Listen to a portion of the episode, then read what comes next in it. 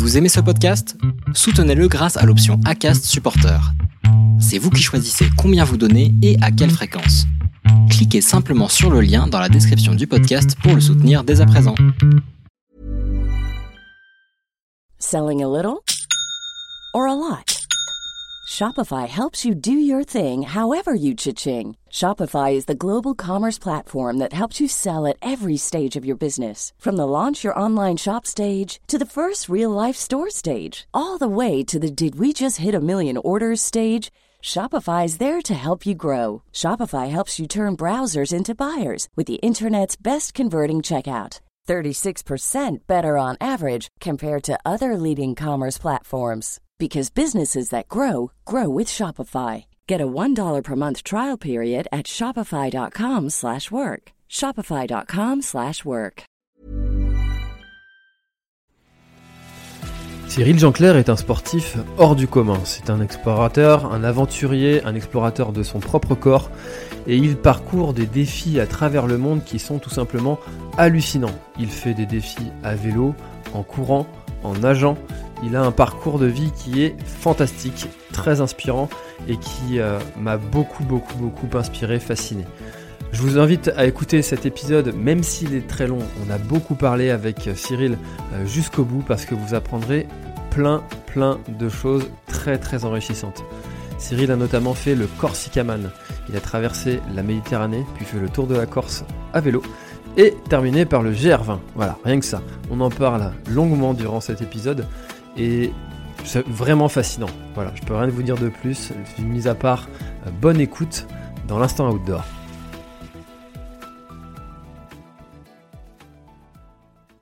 Bon alors aujourd'hui je suis avec euh, Cyril, une, une rencontre vraiment euh, hasardeuse euh, aux alentours d'une discussion avec euh, deux personnes, deux frères qui ont fait le GR20, du moins la partie sud avec euh, avec leurs chiens. Ils m'ont parlé euh, de quelqu'un qu'ils avaient rencontré, qui avait fait euh, une épreuve de dingue qui s'appelle le Corsicaman. Cette personne euh, c'est Cyril et qui est au micro aujourd'hui.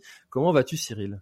Eh, salut François, bah, merci pour l'invitation. Euh, bah, ça va bien, ça va bien. Là, je suis en, je suis en phase un petit peu de récupération, bien sûr, après cet effort euh, assez long et difficile. euh, enchaîné, euh, combiné, voilà, un Corsicaman de sur à peu près 11 jours, donc quasiment jour et nuit. donc c'est vrai que ça a été, ça a été un petit peu difficile. Donc là, je suis plutôt en, phase de, récupération. Je laisse mon corps tranquille. Je vais aller en vélo tout à l'heure, un petit coup là, histoire de tourner les, jambes là, le long du lac d'Annecy, mais c'est plutôt du repos. Bon, génial. Eh ben, écoute, on va pouvoir parler de, de ce défi du Corsicaman. Tu vas nous présenter ce que c'est, etc. Mais euh, avant, avant tout, euh, j'aimerais en savoir un petit peu plus sur euh, sur Cyril. Euh, qui es-tu? Comment te définis-tu? Euh, Où est-ce que tu as grandi? Euh, Dis-nous en un petit peu plus sur toi. Alors moi, j'habite à Annecy actuellement, mais ça fait 20 ans que je suis ici. Je suis originaire euh, à la base du, du massif du Jura. Donc je suis euh, plutôt un amoureux de la montagne, euh, moyenne montagne, euh, mais aussi bah, des Alpes, hein, forcément.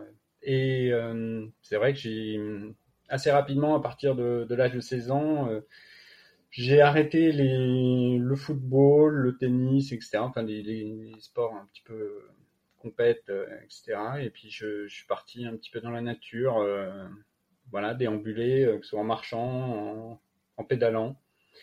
Et ça a toujours été comme ça, en fait. Euh, j'ai jamais pris d'autres licences et euh, voilà, le sport euh, c'était, un sport nature depuis, pratiquement toujours. Et voilà, donc c'est vrai que le sport est un élément clé de ma vie, même si c'est jamais devenu ma, ma profession. hein. J'ai eu une vie tout à fait dans l'informatique, Internet, la communication, le marketing, une carrière un peu euh, dans, tous les domaines et des secteurs d'activité.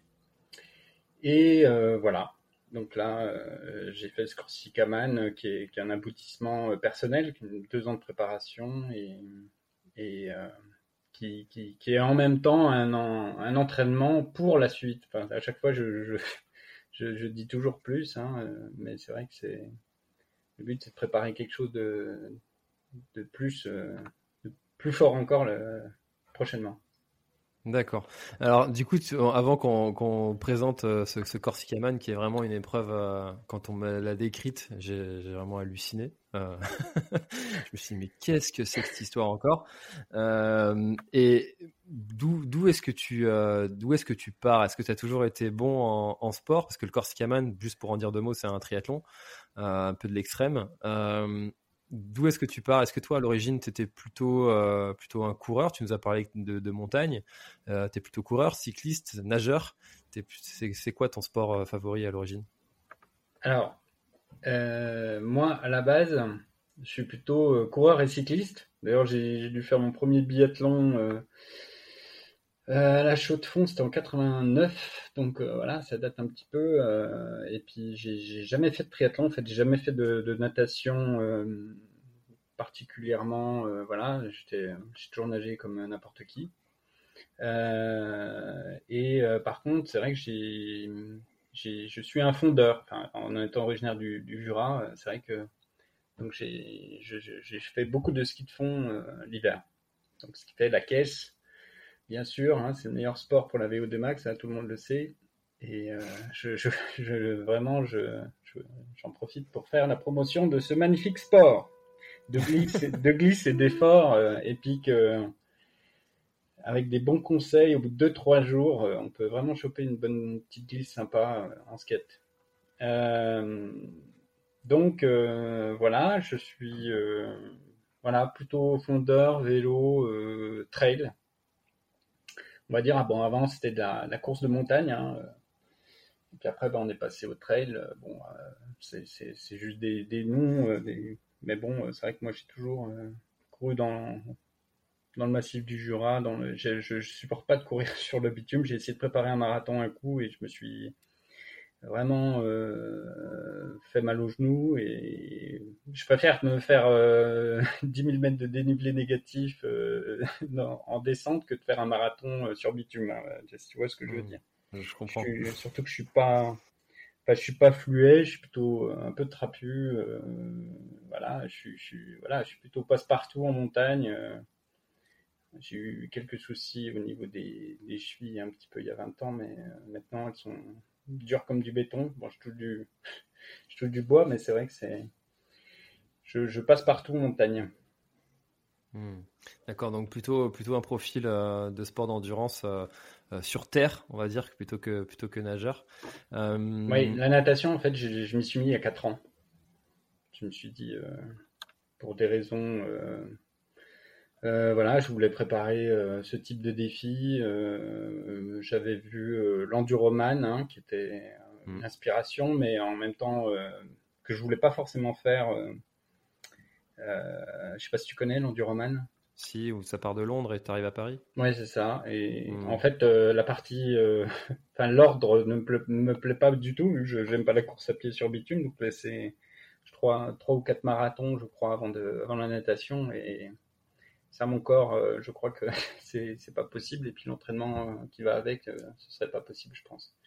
Hmm. Du coup, j'aurais, enfin, j'avais pensé à, à, une traversée de la Manche, mais après un, une espèce de, de Britishman, hein, une traversée de la Manche à l'envers, hein, de, de, Calais à Douvres, et puis ensuite faire le tour du Royaume-Uni en vélo, et puis finir par les montagnes qui sont au fin fond de l'Irlande par un trail de un, 100 miles euh, juste pour faire un donc je me préparais un petit peu pour ça et puis finalement euh, j'ai bifurqué sur euh, la Corse pour des raisons c'est pas pour le Brexit c'est pour c'est pour bah, les questions je sais pas de Covid etc enfin je sais pas la Corse je la connais bien et puis finalement je me suis dit la Méditerranée c'est voilà, ça peut être intéressant. Euh, au niveau de la température, etc., c'est un peu moins euh, agressif.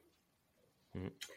Et du coup, je me suis dit, bah tiens, euh, il y a deux ans, je me suis dit, bon, allez, Corsicaman, et puis je me suis, j'ai un peu accéléré au niveau de la, de la préparation natation, et, et donc j'ai pu développer cette, cette, cette pratique et puis mettre mon endurance à, son service. Donc c'est vrai qu'il a fallu beaucoup de séances de natation, quasi quotidiennes, et des grosses séances le dimanche de 8 heures euh, pour, euh, pour vraiment choper le truc.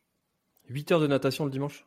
Ouais, ouais, ouais. En fait, c'était je le faisais une fois tous les 15 jours quand j'avais pas ma fille, là, le week-end. Donc, je, je faisais du, du 8h, du 10h, 18h. C'était les seules plages euh, complètement ouvertes euh, dans, dans une des piscines à Annecy. Du coup, bah, c'était 8 h non-stop, quoi. Donc, c'est vrai que les maîtres nageurs me voyaient arriver à 10 h et repartir à 18 h Donc, je restais dans l'eau. Je mettais euh, une dizaine de barres de céréales au bord avec deux gourdes. Et puis, et puis voilà, quoi. C'est vrai qu'au début, c'était un petit peu tendu, mais après, quand, quand on chope le truc. Bon, après les virages et tout, c'était chiant, effectivement. Hein. quand j'y repense, mais c'est vrai que bah, ça paye quand même. C'est du travail qui paye à, la longue. Et, et euh, alors, ma question peut paraître peut-être euh, peut bête pour, pour ceux qui habitent Annecy, mais pourquoi ne pas s'être entraîné dans le lac? Ah ben là, euh, je m'entraînais automne-hiver en fait. la natation, je parle les, les, grosses sessions que je faisais, c'était plus automne-hiver. Euh, en fait, c'est devenu mon deuxième sport euh, dans ma préparation un petit peu hivernale, euh, parce que moi je fais donc comme je t'ai dit beaucoup de ski de fond et, en fait la natation est devenue quasi mon premier sport. donc j'ai beaucoup appris automne-hiver en piscine et bien sûr j'allais dans le lac à partir de fin mars début avril, mais bon, hein, bah, je sais pas, je sais pas si tu vois, mais moi j'ai j'ai des collègues de, de Annecy au libre, euh, je les ai côtoyés l'année passée, c'est pas du tout, euh, eux ils nagent toute l'année, etc. Mais bon, euh, c'est pas des longues distances, enfin c'est, tu vois, ils, vont nager 500 mètres, un kilomètre max, donc c'est quoi, c'est des séances de 15-20 minutes. Et moi, ça m'intéresse euh, pas forcément de, de, de, nager à tout prix dans une eau froide glacée, parce que j'avais besoin de développer cette endurance justement et et donc, j'ai, voilà, si tu veux nager euh, une heure, deux heures, trois heures, bah, tu peux pas nager dans une eau froide et glacée. Euh, ça, c'est, c'est mmh. pas possible. Donc, euh, après, tu peux mettre la combi, etc. Mais moi, je suis pas trop combi, donc. Mais même, en, même en combi, tu cailles quand même. Hein, au bout d'un certain temps, c'est. Bref. Donc, du coup, c'est pour ça que je faisais mes grosses périodes de, de préparation natation étaient automne-hiver le temps de midi, comme ça, bah, ça ouvre, euh, voilà, des fois euh, juste 30 minutes. Euh. Et puis ensuite, ben, le lac, forcément, il y a eu des sessions printemps et puis été, mais, c'est vrai que là, j'ai le vélo qui prend beaucoup de place dans ma, préparation parce que c'est mon, sport, on va dire, numéro un sur une année complète. ça reste le, vélo, le, sport que je pratique le plus. Hmm. Et à, partir de quand euh, dans ta, dans ta vie, et qu'est-ce qui a été euh, le déclencheur d'avoir de, d'avoir cette volonté de, de, se lancer ces défis? Parce c'est ton 45 de défi. c'est vrai que c'est j'ai pu y repenser à plusieurs reprises pendant mes défis parce qu'il faut bien euh, s'occuper la tête. Mais c'est vrai que quand j'y repense, c'est vrai que c'est venu les, les, gens qui me côtoient, qui me connaissent, bon, c'est vrai que j'ai pas un esprit casse-cou, hein, je suis pas, je suis, mais j'ai un côté un peu à tester les choses, euh, voilà, petit à petit. Euh, et je pense que me lancer des défis, ça a commencé euh, quand j'ai chopé vraiment une, excellente condition physique avec avec l'armée. après mes études en 98, là on courait tous les matins, j'étais dans un régiment vraiment très sportif, très très bien. Et du coup, je suis sorti de là, bah, j'ai fait le bélier, euh, je suis à la Clusa, j'ai mis 2h30, enfin, je sais pas si tu vois, enfin, c'est pas mal. Ouais, donc tu vois, c'est 27 km, enfin là, j'ai vu que j'étais bien, et puis là, je me suis dit, bon, euh, j'étais un, j'avais pas trop envie de compétition, j'ai jamais eu trop l'esprit de, compétition, à part euh, bah, faire euh, des choses avec d'autres personnes, bien sûr, euh, ça, ça m'attire, mais après le, classement, tout ça, ça n'a jamais été trop mon truc. J'ai gagné quelque chose, enfin, j'ai fait une fois un podium en course de montagne à Flaine, enfin bon, c'était dans les années, ouais, pareil, 2000 par là. Mais bon, c'est pas, c'était pas le but, quoi, donc j'ai pas j'ai plutôt euh, après ce, cette armée, donc ce, je me suis dit mais je peux je peux faire des choses quoi. Donc j'ai fait j'ai fait un peu de borne en vélo et je suis parti. Euh, là j'ai mis des bagages sur mon vélo de course, donc c'était un peu c'était le, le bikepacking, mais vraiment en mode. Alors, ouais, parce que en fait, les vélos de course, c'était pas du tout prévu pour ça à cette époque. Et du coup, c'était, j'avais tout serré le, le porte-bagages avec des, des colliers, euh, tu vois, des, petits colliers de serrage là. Euh, les Serflex. Non, c'était pas des Serflex, c'était des, des, des colliers en, en, acier là. Ah oui, d'accord. Ok. Tu tournes avec le tournevis là pour. Euh, oui, oui, je vois. Et donc ces trucs-là, bah, j'ai réussi à, à agripper le, le porte-bagages dessus, donc c'était un petit peu risqué. Hein. On me l'a plutôt déconseillé. Mais bon, je l'ai fait, et puis je suis parti avec mon Decathlon Cobra et j'ai fait le tour des Alpes. Euh, c'était mon premier défi. Euh, j'ai mis 14 euh, jours. J'ai voilà tout, l'école que je connaissais ben, du Tour de France, que je voyais la télé. Enfin, même si j'étais allé à l'Alpe d'Huez voir l'étape une fois. Enfin, Là, je me suis dit, bah, je vais tous les faire. Donc, j'ai fait 2000 bornes en 14 jours avec les bagages. Donc, il y avait la tente, il y avait tout ça. Enfin, c'était, c'était, enfin, quand j'y repense, c'était, c'était un truc de, de, folie et j'avais une, une, patate, je peux te dire. Je me suis jamais, je me suis fait doubler qu'une seule fois dans un col. Donc pour te dire, je, devais faire du 14-15 à l'heure avec les bagages. J'avais vraiment une. Non, non, mais c'est. J'ai tout noté mes temps dans, dans, un, dans un carnet. Quand je les revois, je dis mais c'est pas possible. Et donc j'étais j'étais vraiment bien et je me suis fait vraiment un énorme plaisir. Et donc ça, c'était mon premier défi et je me suis dit, mais je suis fait pour ça. en, quelle année? Ça, c'était en 99. 99, d'accord. C'était en 99 et j'ai plein de rencontres, plein de voilà, euh, enfin tout ce qui fait un peu mon mon ADN de, dans le sport, c'est aller à la rencontre des gens, discuter avec les locaux, avec les gens sur la route. Enfin bon, euh, ça, ça je kiffe trop quoi. C'est vraiment mon truc quoi.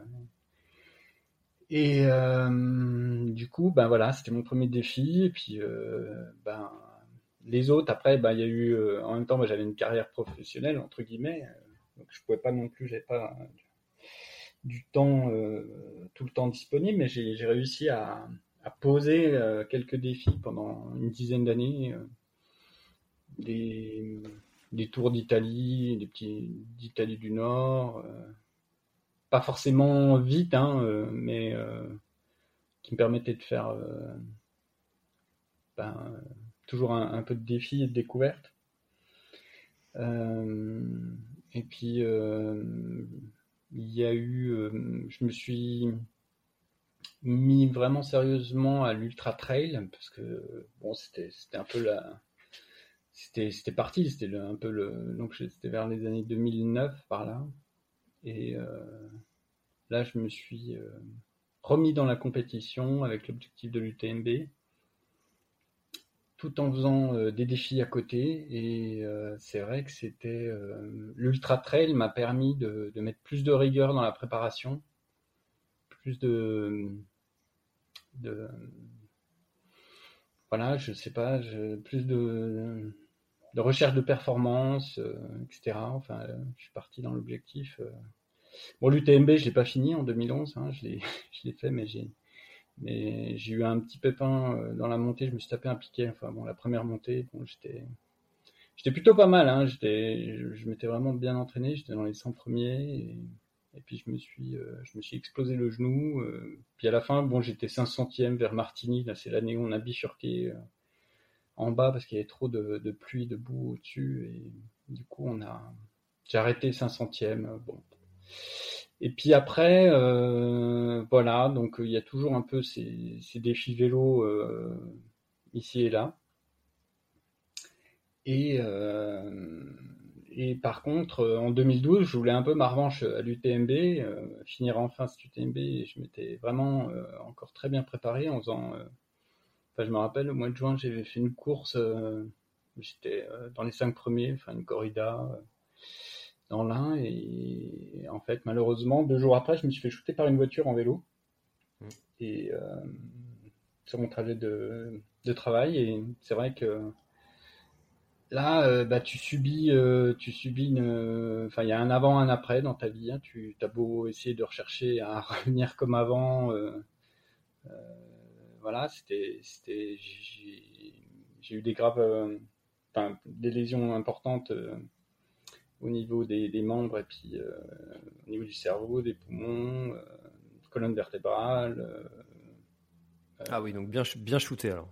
Oui, oui, j'étais bien shooté. Enfin, comme ils disent à l'hôpital, quand j'ai demandé, quand j'ai ouvert les yeux et que j'ai cru que j'étais mort, en fait, je me dis, mais qu'est-ce que c'est?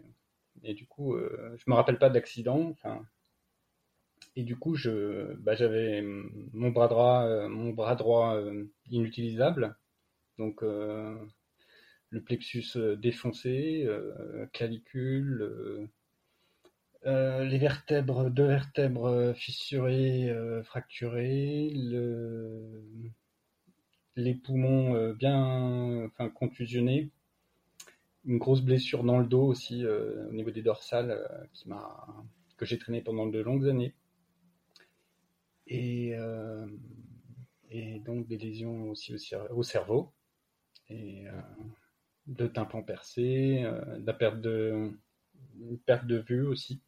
Bref, du coup, quand j'ai demandé au médecin est-ce que c'est grave ce que j'ai, parce qu'ils m'ont dit, ben voilà, oui, c'est grave, vous êtes touché au cerveau, colonne, cœur, poumon, voilà, bon, c'est. Donc là, ben, ils m'ont appareillé donc, euh, j'ai pas été opéré euh, tout de suite. Et euh, donc, j'ai été immobilisé au niveau. Pour que la, colonne, ils ont hésité à m'opérer de, la colonne, mais avec des broches, tu sais, le long de. Mmh. Mais bon, c'était assez sensible parce que. Enfin, ce que j'ai compris, ce que je me rappelle, c'est. Il y avait l'artère cérébrale, enfin bon, les trucs, enfin. Je, ils ont préféré ne pas opérer. que ça faisait plus de dégâts, enfin, et les risques, euh, mais que ça allait prendre plus de temps, on m'a dit. Donc voilà, donc on t'immobilise au cou, une minerve tout simplement. Euh, et puis en plus, puis j'avais le, plexus aussi immobilisé pour euh, pour que la clavicule se, remette, même si elle était complètement défoncée en fait. Et j'ai toujours cru qu'un calossieux allait se refaire. On disait, on, je faisais des checks de radio et en fait, la, clavicule ne s'est jamais remis. Et six mois après, j'ai été opéré avec une greffe, euh, pour, euh, avec une plaque, etc. Il y a eu une infection nosocomiale. Bref. Euh, Histoire de. Ouais, juste pour rajouter au truc. Voilà, c'était pas assez. Donc, ça, c'est des, des choses. Mais bon, c'est une centaine de, de, séances de kiné pour relever le bras, juste relever le bras, ça a pris un an, même pas forcé. Euh, Donc cet accident, c'était en quelle année? C'était en 2012. 2012. Donc c'est des accidents comme ça arrive euh, tous les jours malheureusement. Hein. Il c'est vrai qu'à la fin tu te dis mais ça arrive euh, souvent ça. enfin, je... tu regardes pas les chiffres de la circulation, mais voilà, il y a, y a, il y en a à peu près 500, 600 par an des, accidents graves comme ça. Donc bon, c'est, et bon bah c'est, t'as rien demandé. Hein. Moi j'étais sur la voie principale, on m'a la personne m'a shooté. Et puis euh, voilà, bon après moi j'ai un moral de sportif, euh, une mentalité, donc c'est vrai que je me suis battu pour, euh, pour revenir comme avant, parce que c'est ton point de repère. Oui. Le fait d'avoir été sportif justement avant et d'avoir une condition physique pas dégueu, est-ce que tu, les médecins t'ont dit que ça, ça t'avait aidé dans ta récupération? Alors oui, bien sûr, mais c'est en fait tout le dilemme, c'est-à-dire que le mec qui est, qui est devant Netflix, euh, il va pas y arriver un truc comme ça, quoi, ou le mec qui prend sa bagnole, euh, voilà, c'est donc euh, c'est entre guillemets à cause de ma pratique sportive que j'ai eu cet accident, mais en même temps, c'est ma condition physique sportive qui m'a permis de, de sauver, enfin, ce que les médecins m'ont dit, c'est-à-dire que s'il avait été euh, Monsieur Tout le Monde entre guillemets, je j'aurais jamais rouvert les yeux normalement. Hmm. Donc euh, c'est vrai que voilà. Après, euh, ça a mis du temps. C'est pas, ça se fait pas en un claquement de doigts. Et puis les gens qui des fois disent ah, non machin. je veux dire même t'as beau mettre les bouchées doubles, etc. Enfin te serrer les dents, tu tu, tu, sais ce que ton cœur, ton corps peut faire et puis ton mental aussi. Et, et puis il y a d'autres choses, il y a aussi euh, le boulot, etc. Enfin bon, moi, on m'a pas fait de cadeau, on m'a viré euh, de la boîte où j'étais.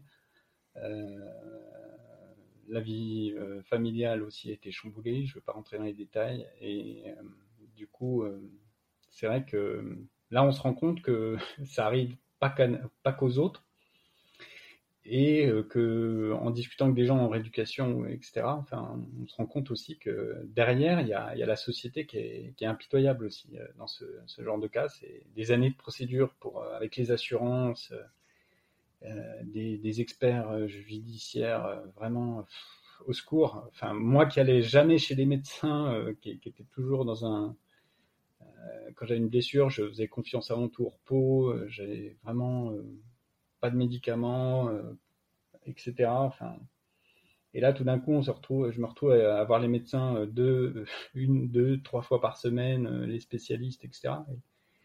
Et à la fin, je, voilà, c'est pas mon monde, quoi. Je suis pas du genre à me plaindre, quoi. Et à un moment donné, je, je dis, mais j'ai quand même des problèmes. Enfin, et c'est vrai que c'est des années de procédure, j'ai perdu beaucoup d'argent. J'ai jamais été indemnisé à la hauteur de, de, ce que j'ai eu comme un préjudice et, et c'est vraiment, euh, je, je, vois, il y a d'autres personnes à qui ça arrive et c'est terrible. Bref, euh, après moi j'oublie un peu, je, je passe à autre chose et puis heureusement j'ai le sport euh, qui me permet de, de rattraper, mais c'est vrai que j'ai mis 3-4 ans vraiment à retrouver des sensations au niveau sport, à chercher une performance quoi en fait. Déjà, on est rendu en 2015, donc c'était il y a 6 ans. Ouais, 2015-2016, ouais. je me suis dit, euh, allez, on, accélère, c'est pas fini, et puis, euh, et puis on reprend, on reprend le dessus, quoi, définitivement. Du hmm. coup, ça fait, ouais, depuis ce temps-là, depuis 5 ans que je, je pousse la machine et il y a eu des douleurs, euh, notamment dans le dos. Enfin, j'ai eu des, parce que j'ai eu les vertèbres euh, et puis les, nerfs un petit peu déplacés. Enfin, j'ai même mon, ostéo n'osait pas me toucher. Il me disait que j'avais une zone euh, entre guillemets morte euh, dans le dos.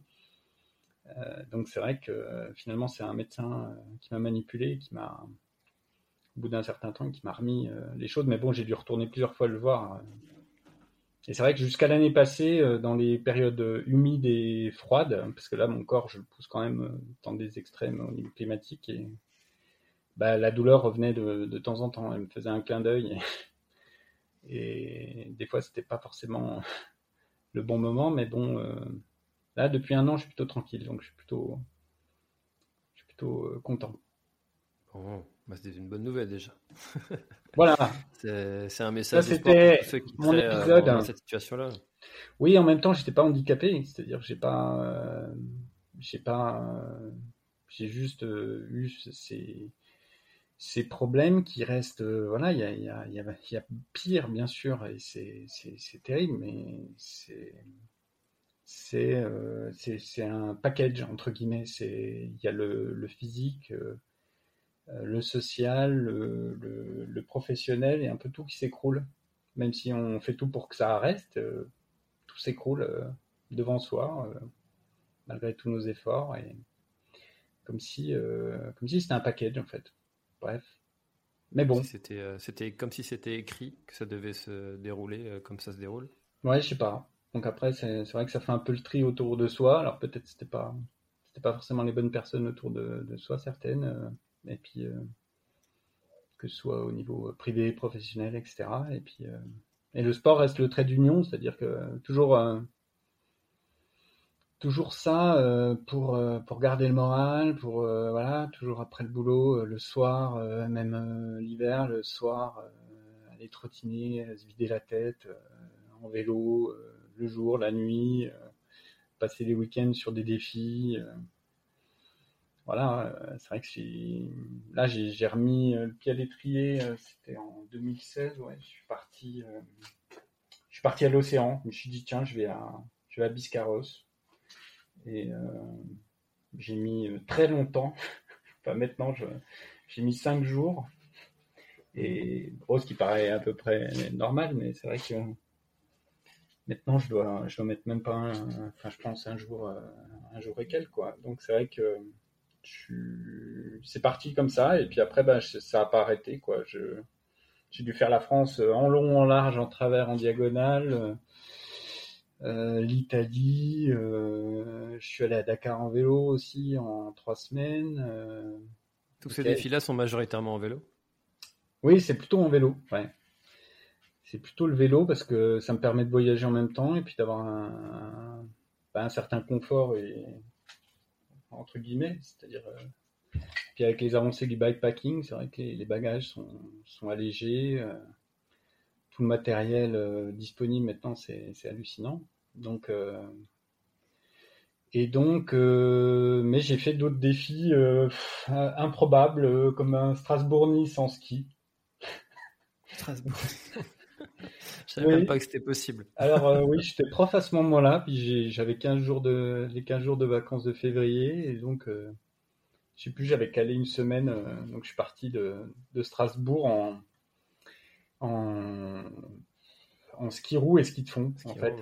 Donc j'avais les, skis de fond dans le dos euh, quand j'étais en ski roue et puis euh, je permutais quand j'étais sur les crêtes, dans, les Vosges, le Jura, les Alpes.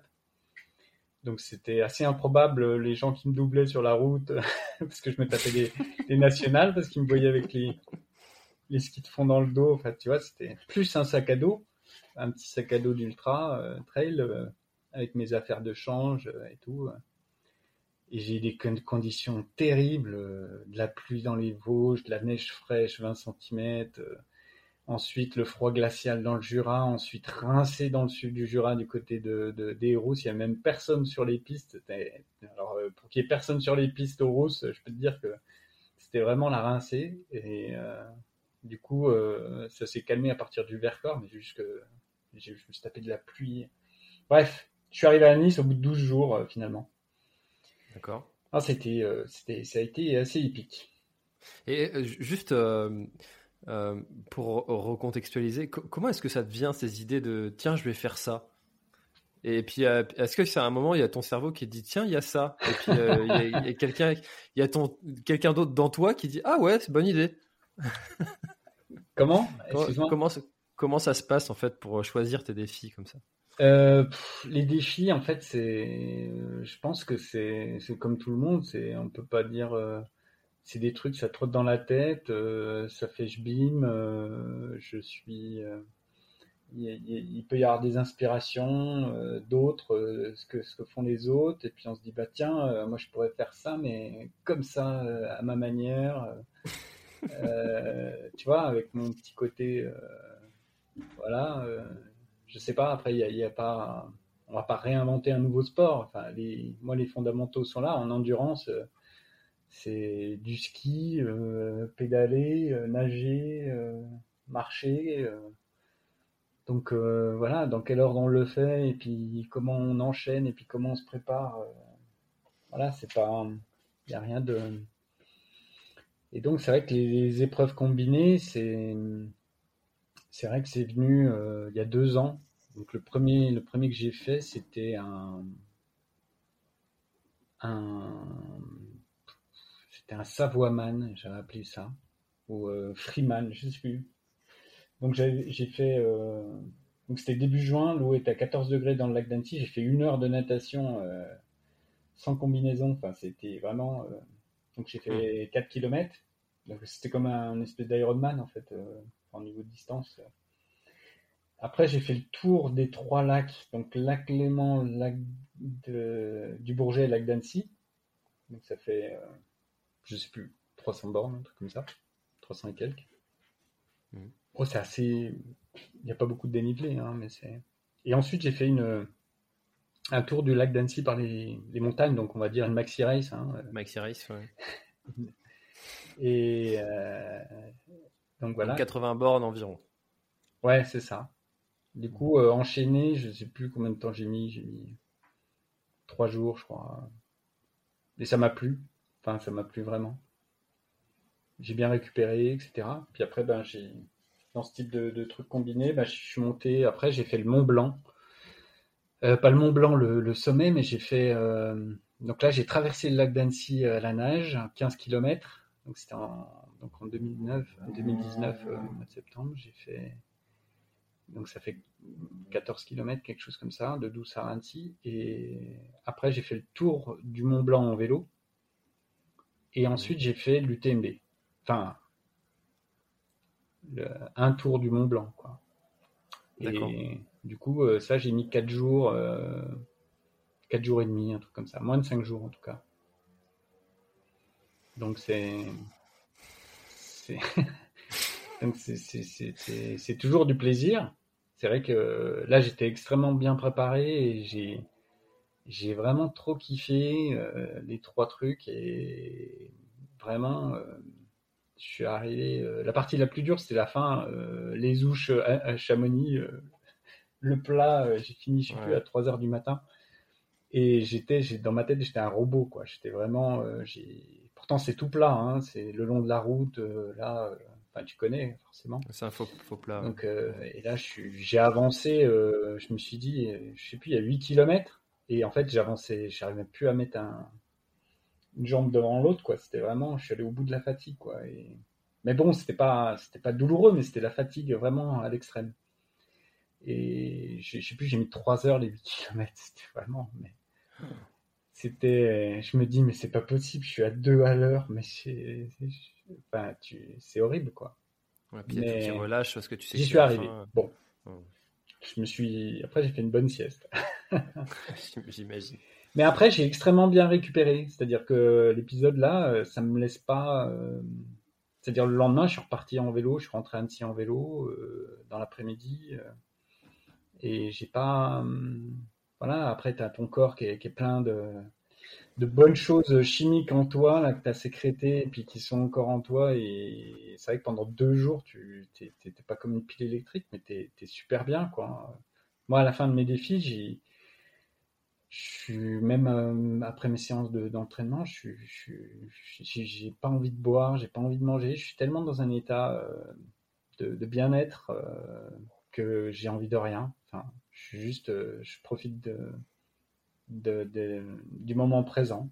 Vraiment, c'est, j'ai même pu, enfin avant, je, je, courais sur une bière et tout, et puis maintenant, même pas. C'est, vraiment juste ce, ce bien-être qu'apporte euh, cette pratique.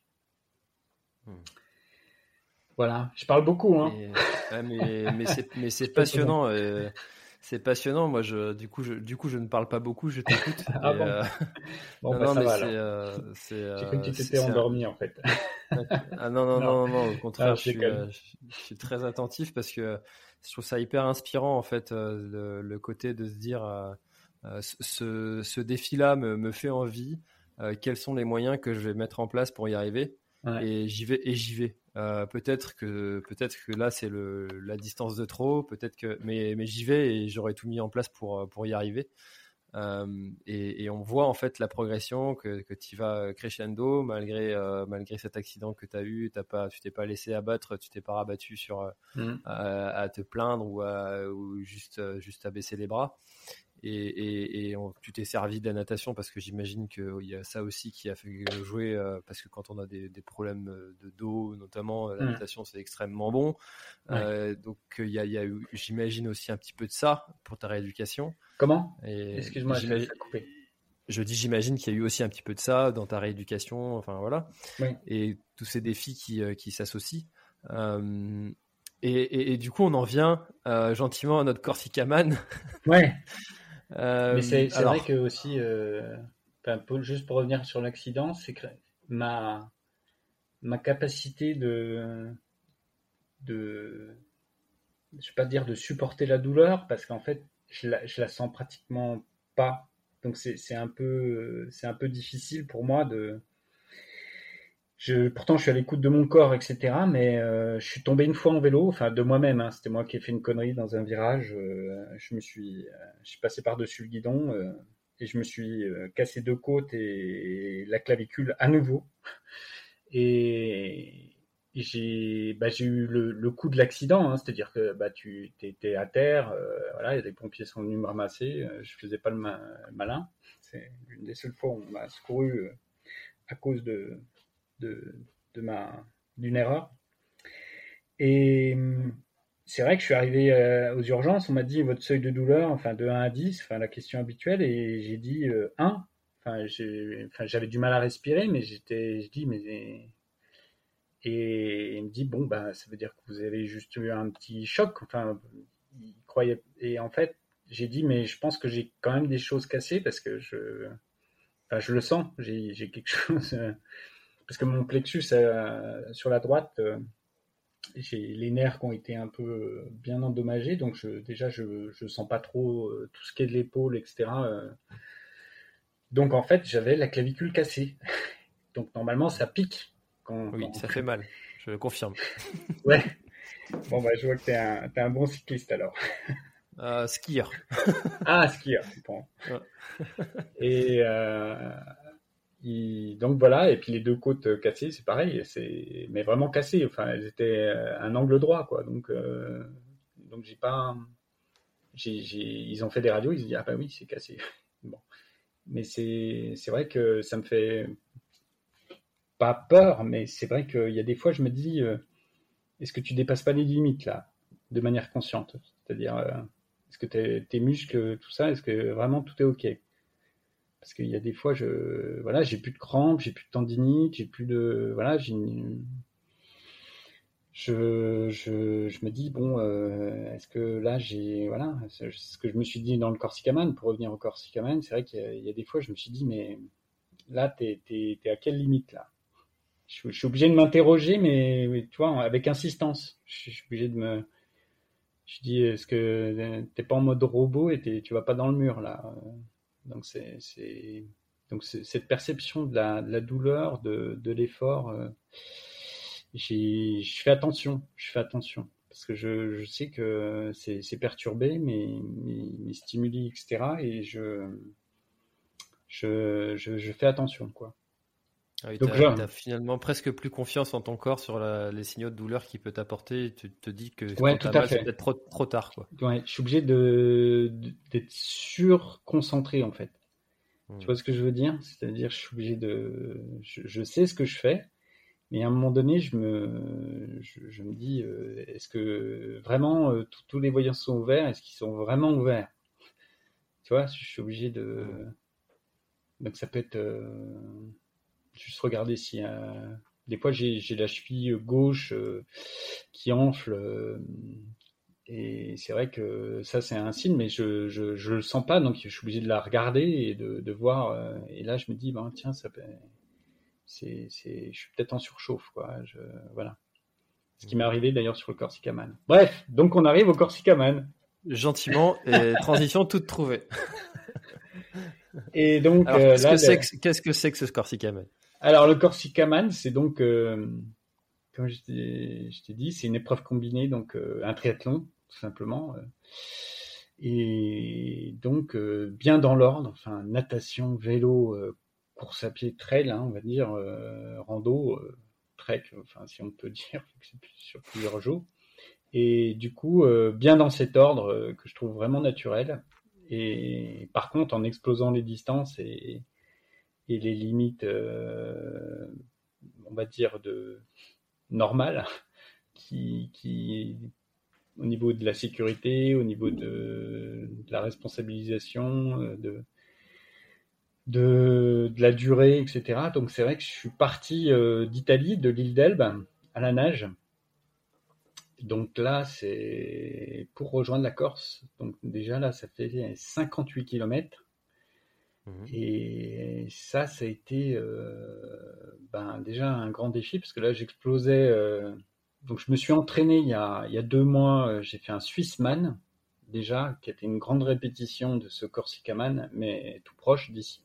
C'est-à-dire, j'ai fait la, traversée du lac Léman à la nage en, en largeur, donc ça, ça fait 75 km Hmm. Donc j'ai pas du tout mis euh, de record. Le but c'était de tester, me tester moi et puis tester le matériel et puis euh, et puis le lac Léman il est très euh, très compliqué parce que des fois j'ai eu des coups de tempête, j'ai dû m'arrêter. Enfin bon, le Léman quand il est démonté, il est démonté. Hein. C'est une mer intérieure. Hein. Il faut faut vraiment faire attention.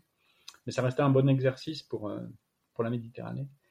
Et donc après, j'ai enchaîné avec un tour de Suisse en vélo de deux jours. Et puis ensuite, j'ai fait, euh, j'ai fini dans les Alpes valaisannes, euh, bernoises, là, en trail sur un ou deux jours, enfin, sur deux jours, pour revenir à mon point de départ qui était vers Montreux, en fait, au bord du lac Léman. D'accord. Donc pour revenir à... Là, j'ai fait que 36 km le dernier jour de, natation. C'était Roll Genève, quelque chose comme ça. J'ai fait 16 heures de natation non-stop et j'étais à 2 à l'heure à peu près. J'ai fini une nuit. à Genève, l'eau est plus fraîche. elle est aussi fraîche qu'à l'embouchure du Rhône au début parce que le Rhône en fait glisse sous le sous le lac et euh, revient euh, du côté de Genève bien frais. Euh, donc je crois que même si c'était l'été, je crois que l'eau était à 18 degrés. Et puis en dessous de 20 degrés, bah, tu risques quand même une hypothermie, surtout quand tu restes des heures dans, l'eau. Donc c'est vrai que même avec ma combi, donc là j'avais mis une combi, j'ai chopé très froid dans la nuit. Je suis arrivé à 4 heures du matin et c'est vrai que là les, les 36 km ont été assez longs. Mais là, pour la Méditerranée, là, je, je devais absolument battre ce record, je partais toujours un petit peu dans l'inconnu. C'est toujours le principe du plus, c'est-à-dire que tu, tu, tu, vises plus haut, donc forcément tu, tu, peux programmer, tu peux tout faire. Mais euh, voilà, c'est, ça reste quelque chose de nouveau et tu passes un palier au-dessus et tu sais, il y a toujours une part d'inconnu et et là, c'est le grand vide, c'est comme disent certains, c'est-à-dire comment euh, partir en haute mer. Euh, comment tu peux partir nager en haute mer comme ça alors que euh, le lac, euh, enfin le Swissman euh, ou la traversée du lac d'Annecy, les lacs alpins, tu as toujours la rive qui est pas loin. Même s'il y a des fois le lac Léman, quand, je coupais des, baies, ça faisait, j'étais à 2 km maxi du, bord, donc je pouvais toujours revenir hein, parce que je traîne un bateau, donc je, suis tout sans assistance, hein, faut, faut, le préciser. Donc je traîne un bateau avec mon vélo dessus, toutes mes affaires donc il y a 60 kilos de, de, bateau que je traîne. ah oui, t'as même pas euh, le vélo à l'arrivée Non, non, non. Là, je j'embarque le vélo, moi. Si, mais bien sûr, je pourrais, je pourrais l'envoyer par la poste, euh, me débrouiller avec quelqu'un, etc. Mais moi, le but, c'est d'être autonome, euh, passe-partout, un peu. Et là, je suis en mode pas full, mais enfin, on va dire, je suis en mode paupérus, c'est-à-dire que je pars avec tout le matos en natation. Euh, je débarque à un endroit, donc là, euh, Genève, c'était au bain des Paquis.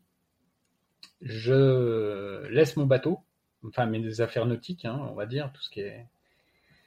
Je monte mon vélo et hop, je pars avec mes mon bikepacking, euh, mes affaires de vélo, plus mes affaires de trail. Et ensuite, bah, à la fin, je laisse mon vélo. Enfin là, le but, quand j'ai fait le tour de Suisse, je suis arrivé à Crans-Montana chez un, ami et j'ai laissé mon vélo euh, et mes affaires vélo euh, chez lui. Et je suis parti euh, avec mes baskets que j'avais emmenées et mon, sac de trail. Donc c'est, j'appelle ça un mode poupée russe, c'est-à-dire je, pars avec tout et je, à la fin ça, je finis avec mon petit sac de trail et puis mon short et mes baskets donc je trouve ça, euh, voilà, c'est le principe. Et puis bah, la Corse, ça a été pareil. Hein. C'est-à-dire, je suis parti avec euh, tout mon matériel en autonomie de, l'île d'Elbe. Et euh, bah, le grand défi, c'était de, bah, tirer ça. Hein. C'est-à-dire que c'est, ça reste, ça te prend quand même 20-25% d'énergie, hein, selon mes calculs. donc je suis à genre à 3 à l'heure avec en tirant ce bateau. Euh, voilà, normalement, euh, en sachant que j'ai des palmes, hein, je suis quand même euh, avec palmes et puis combinaison. Et j'étais dans la mer. Quand même. Oh, bah ça va. Oh, bah ça va. bon, la prochaine fois, je le ferai sans les palmes. non, mais c'est vrai que j'ai bah, appris la nage avec palmes justement dans le lac Clément parce que j'ai au départ, j'ai je me suis dit, mais est-ce que je vais prendre ces palmes ou pas? Et puis quand, quand j'ai vu le bateau, quand tu prends tout, parce que quand tu prends la bouffe, quand tu prends... Euh, parce que là, moi, c'est la bouffe pour plusieurs jours. Hein. C'est là, je, même si la Corse, j'avais prévu 30 heures, euh, je, suis parti avec 5 jours de bouffe parce que je me suis dit si je suis emporté par les courants ou si il y avait une tempête qui était annoncée, euh, je me dis je me retrouve dans la tempête et j'avais vraiment pas envie d'appeler les secours. Et par contre, j'ai pas trop peur enfin, du, du coup de chaud, hein, du coup de tabac, comme on dit, euh, tempête, c'est-à-dire que bah, tu, tu serres les dents, j'avais prévu un matelas de secours. Euh, Puis après, bah, t'attends que ça passe. Hein. Je sais plus, il y en avait pour un jour, un jour et demi. Donc je me dis, ben, ça se trouve, je vais rester 3, 4 jours.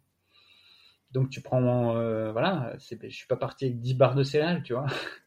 Oui. Et donc c'est vrai que là, tu, je sais pas, la bouffe, il y en avait 5, 5 7 kilos à peu près. Et puis bah, j'ai pris deux, deux poches étanches qui servent un peu de douche, euh, mais qui sont aussi pour euh, mettre de, l'eau.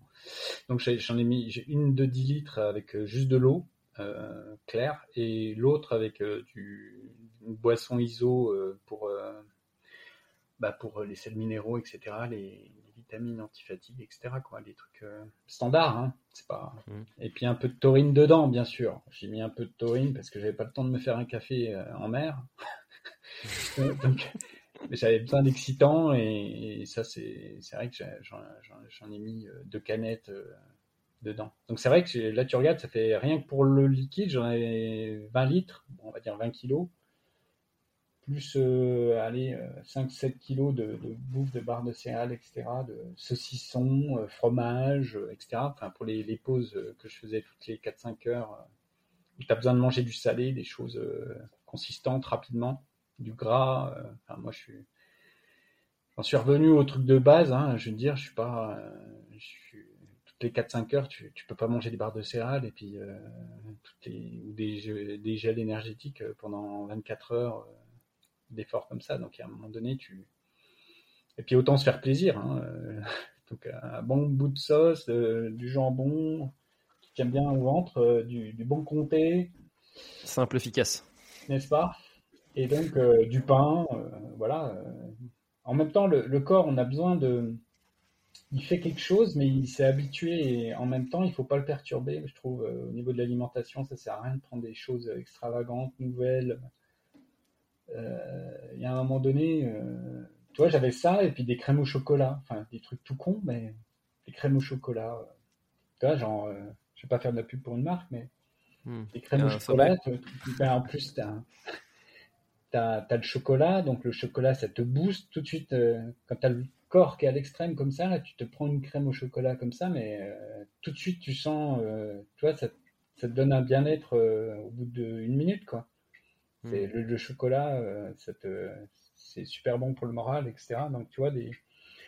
j'en ai, je, je, pense que je peux écrire un, un petit manuel pratique là sur tous mes petits trucs et astuces dans mes défis. Là, je peux, je peux faire un, bah évidemment, il y aurait. Un mémo, je pense, euh, mais euh, à la fois pratique et puis économique et avec toutes mes expériences glanées. parce que ça va prendre tellement de temps la première fois de, se mm. dire qu'est-ce que je prends avec moi, comment je le range, euh, dans quel ordre, comment je fais pour rien oublier. Ah ouais, non, mais c'est. Un truc Alors, pour rester sur la partie. Pour revenir pour, le, pour le, le, bateau, je te dis, il y avait 30 kilos à peu près, ouais. ouais 25-30 kilos de rien que de, d'alimentation et de, de liquide, quoi. Et, euh, j'ai une question toute bête sur euh, la partie natation. Comment tu fais pour, euh, pour t'orienter? Ah oui, ça c'est une question qu'on m'a beaucoup posée. C'est vrai que les gens... Alors c'était d'autant plus perturbant que ce jour-là, c'était un jour blanc, donc on voyait pas du tout la Corse. Donc je suis parti à 7 heures du matin.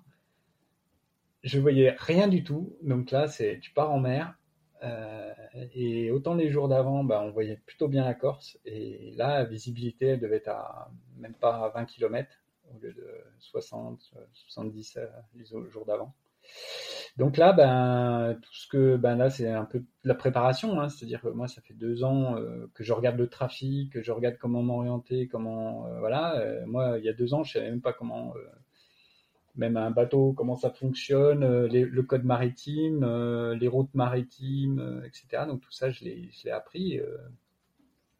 quels sont les animaux Enfin voilà, je connaissais, je connaissais les animaux marins, mais sans plus. Je dis qu'est-ce qu'il y a dans sous moi, qui sont les habitants, comment ils fonctionnent.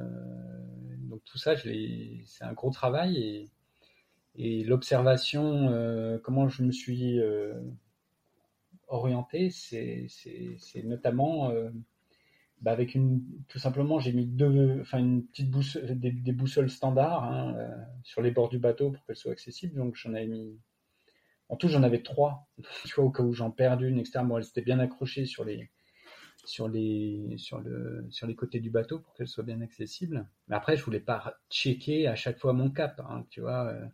À un moment donné, je suis direction, euh, donc moi j'étais ouest-sud-ouest en fait. Donc j'avais un cap bien précis pour, euh, pour aller sur une plage au sud de Bastia pour éviter le, trafic maritime. Donc j'ai là j'ai la, première chose c'est en fait pour vraiment être as la mécanique du soleil en fait, c'est-à-dire que le soleil tu, tu, tu l'as, toi, je, nage en quatre temps. Donc euh, à chaque fois, tu, visionnes le soleil et puis en fait, bah, tu, rentres dans son rythme en fait. C'est-à-dire que tu le regardes et puis ça te sert de point d'ancrage. Puis au bout d'une heure, euh, tu vois, j'ai réussi enfin, à m'adapter, à le voir bouger et évoluer. Et puis en fait, c'est essentiellement le soleil qui m'a qui m'a guidé en fait en, observation. Même s'il y a des fois, bah, je retournais à la boussole pour voir si j'étais j'étais bien placé, mais j'avais aussi euh, mon compas, enfin de, de, ma montre GPS. Donc euh, et puis aussi le fait que je il y a, y a, quelque chose de, de, bien, c'est que je nage plutôt bien équilibré. Donc je, je, dévie pas. Enfin, ça, doit doit venir de la nage en piscine. donc je nage. C'est à force de faire des. Et donc euh, je suis plutôt voilà, j'ai une nage équilibrée, donc ça tu fais confiance. Et puis en plus il y a un truc euh, qui t'oblige à nager équilibré, c'est que vu que tu tractes quelque chose, euh, au niveau de la ceinture, parce que j'avais une ceinture swimrun euh, où j'avais accroché mon, lèche euh, avec, qui faisait 7-8 mètres avec le bateau. Parce qu'il faut qu'il soit assez relativement long, hein, le lèche. Hein. C'est pas comme les bouées qui peuvent être assez près de toi quand tu nages. Là, le truc, avec le poids, etc., enfin, j'avais calculé à peu près un truc, genre, il y avait 8 mètres de lèche, et, et, quand tu tires, voilà, il faut que tu sois vachement régulier, en fait. Tu vois, le truc. Il faut que la corde, elle soit le plus tendue, euh, enfin, aussi tendue que possible, tu vois. Tu comprends? Mmh. je comprends, parce que sinon tu vas dévier. Sinon, c'est des, bah, sinon, c'est des à-coups. Euh, sinon, tu mmh. donnes des à-coups, etc. Et puis, si tu nages un, peu plus à droite ou à gauche, etc. Et en fait, là, le bateau, il te le rappelle, en fait. C'est à un moment donné, euh, ça m'est arrivé, je sais pas, une dizaine de fois. Et à un moment donné, j'ai dévié parce que je, je sais pas, je suivais mal le soleil, etc. Et, tout d'un coup, en fait, le, bateau, il se met un peu en quinconce, en fait. Donc ça, tu le sens, en fait, à la poussée. Donc ça, c'est des perceptions, euh, pas infimes, mais c'est vrai que euh, ça, je le sentais. Puis d'un coup, je regardais derrière, je voyais le bateau qui tournait. Puis là, je me dis, bah non, j'étais pas dans le... Bon, j'ai réussi à faire euh, quand même, je sais plus, 6 km en, en plus quand même. C'est-à-dire, si j'avais fait vraiment tout droit, c'était 52, qui, 52 km. Donc j'ai réussi à faire 6 km parce qu'en fait, j'ai trop visé Bastia. C'est-à-dire quand j'ai vu Bastia, je, devais être trop content de, de, de, le voir. Euh. Ah oui. C'est vers 17h, 18h par là, donc euh, vers, la, vers la, fin d'après-midi. Enfin, j'ai vu les montagnes au-dessus de Bastia, donc je les avais bien repérées parce qu'évidemment il y a plusieurs montagnes euh, qui partent du Cap Corse jusque, mais on les voyait très très mal et j'ai cru euh, déceler le, un col qui est au-dessus de Bastia. Et puis en fait, euh, bah, je l'ai trop visé en fait. Il fallait que j'aille plus au, euh, sud. Et je sais pas, j'étais peut-être, voilà, j'ai pas pris, j'étais trop ouest que ouest sud-ouest. Donc donc j'ai fait un peu de, de borne un peu trop, et puis après, ben, Bastia, les lumières se sont allumées, donc là, ben, après, j'avais le, visuel de Bastia, et ben, je pouvais pas le voir en permanence vu qu'il était devant moi. Et euh, donc à gauche, euh, j'avais la lune qui était pile au sud, et la lune, elle faisait juste un petit, donc c'est pareil, la lune, elle bouge, elle peut pas rester, donc c'est un peu comme le soleil, j'avais vu son cycle les jours d'avant. Et voilà, je me suis habitué aussi à, à la voir ben, tous les quatre temps. Je relevais la tête et puis je la, je la voyais et je, je m'habituais à. Et euh, sinon, il y a la grande ours aussi. Hein. Donc la grande ours, c'est la, c'est la, c'est vraiment notre point euh, de.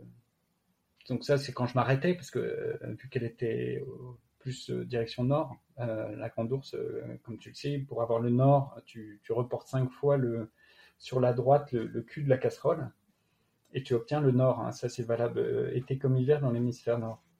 Hmm. Donc ça, c'est vraiment le, le truc vraiment universel en fait. Donc ça, mais tu peux, moi c'était pas de mon côté, c'était pas pratique parce qu'il fallait que je nage. je voulais pas checker toutes les deux minutes mon Bah oui. Donc c'est vrai que la lune, bah, la lune a été vraiment mon guide. Autant le soleil elle, a été la journée, mais autant la lune. C'est une mécanique une mécanique euh, lunaire qui, a, pris de la place par rapport à une mécanique euh, avec le soleil. Donc euh, non, bon 6 km. Puis à la fin, j'ai trop visé Bastia, donc il fallait vraiment que j'aille plus au sud et pour éviter le trafic du. Parce que j'arrivais à 7 h du matin et là, il y a les, ferries et tout, ça s'active. Il y a le port qui, de Bastia, il est assez actif. Et du coup, je voulais pas me taper les ferries, euh, que j'en ai croisé 7 ou 8.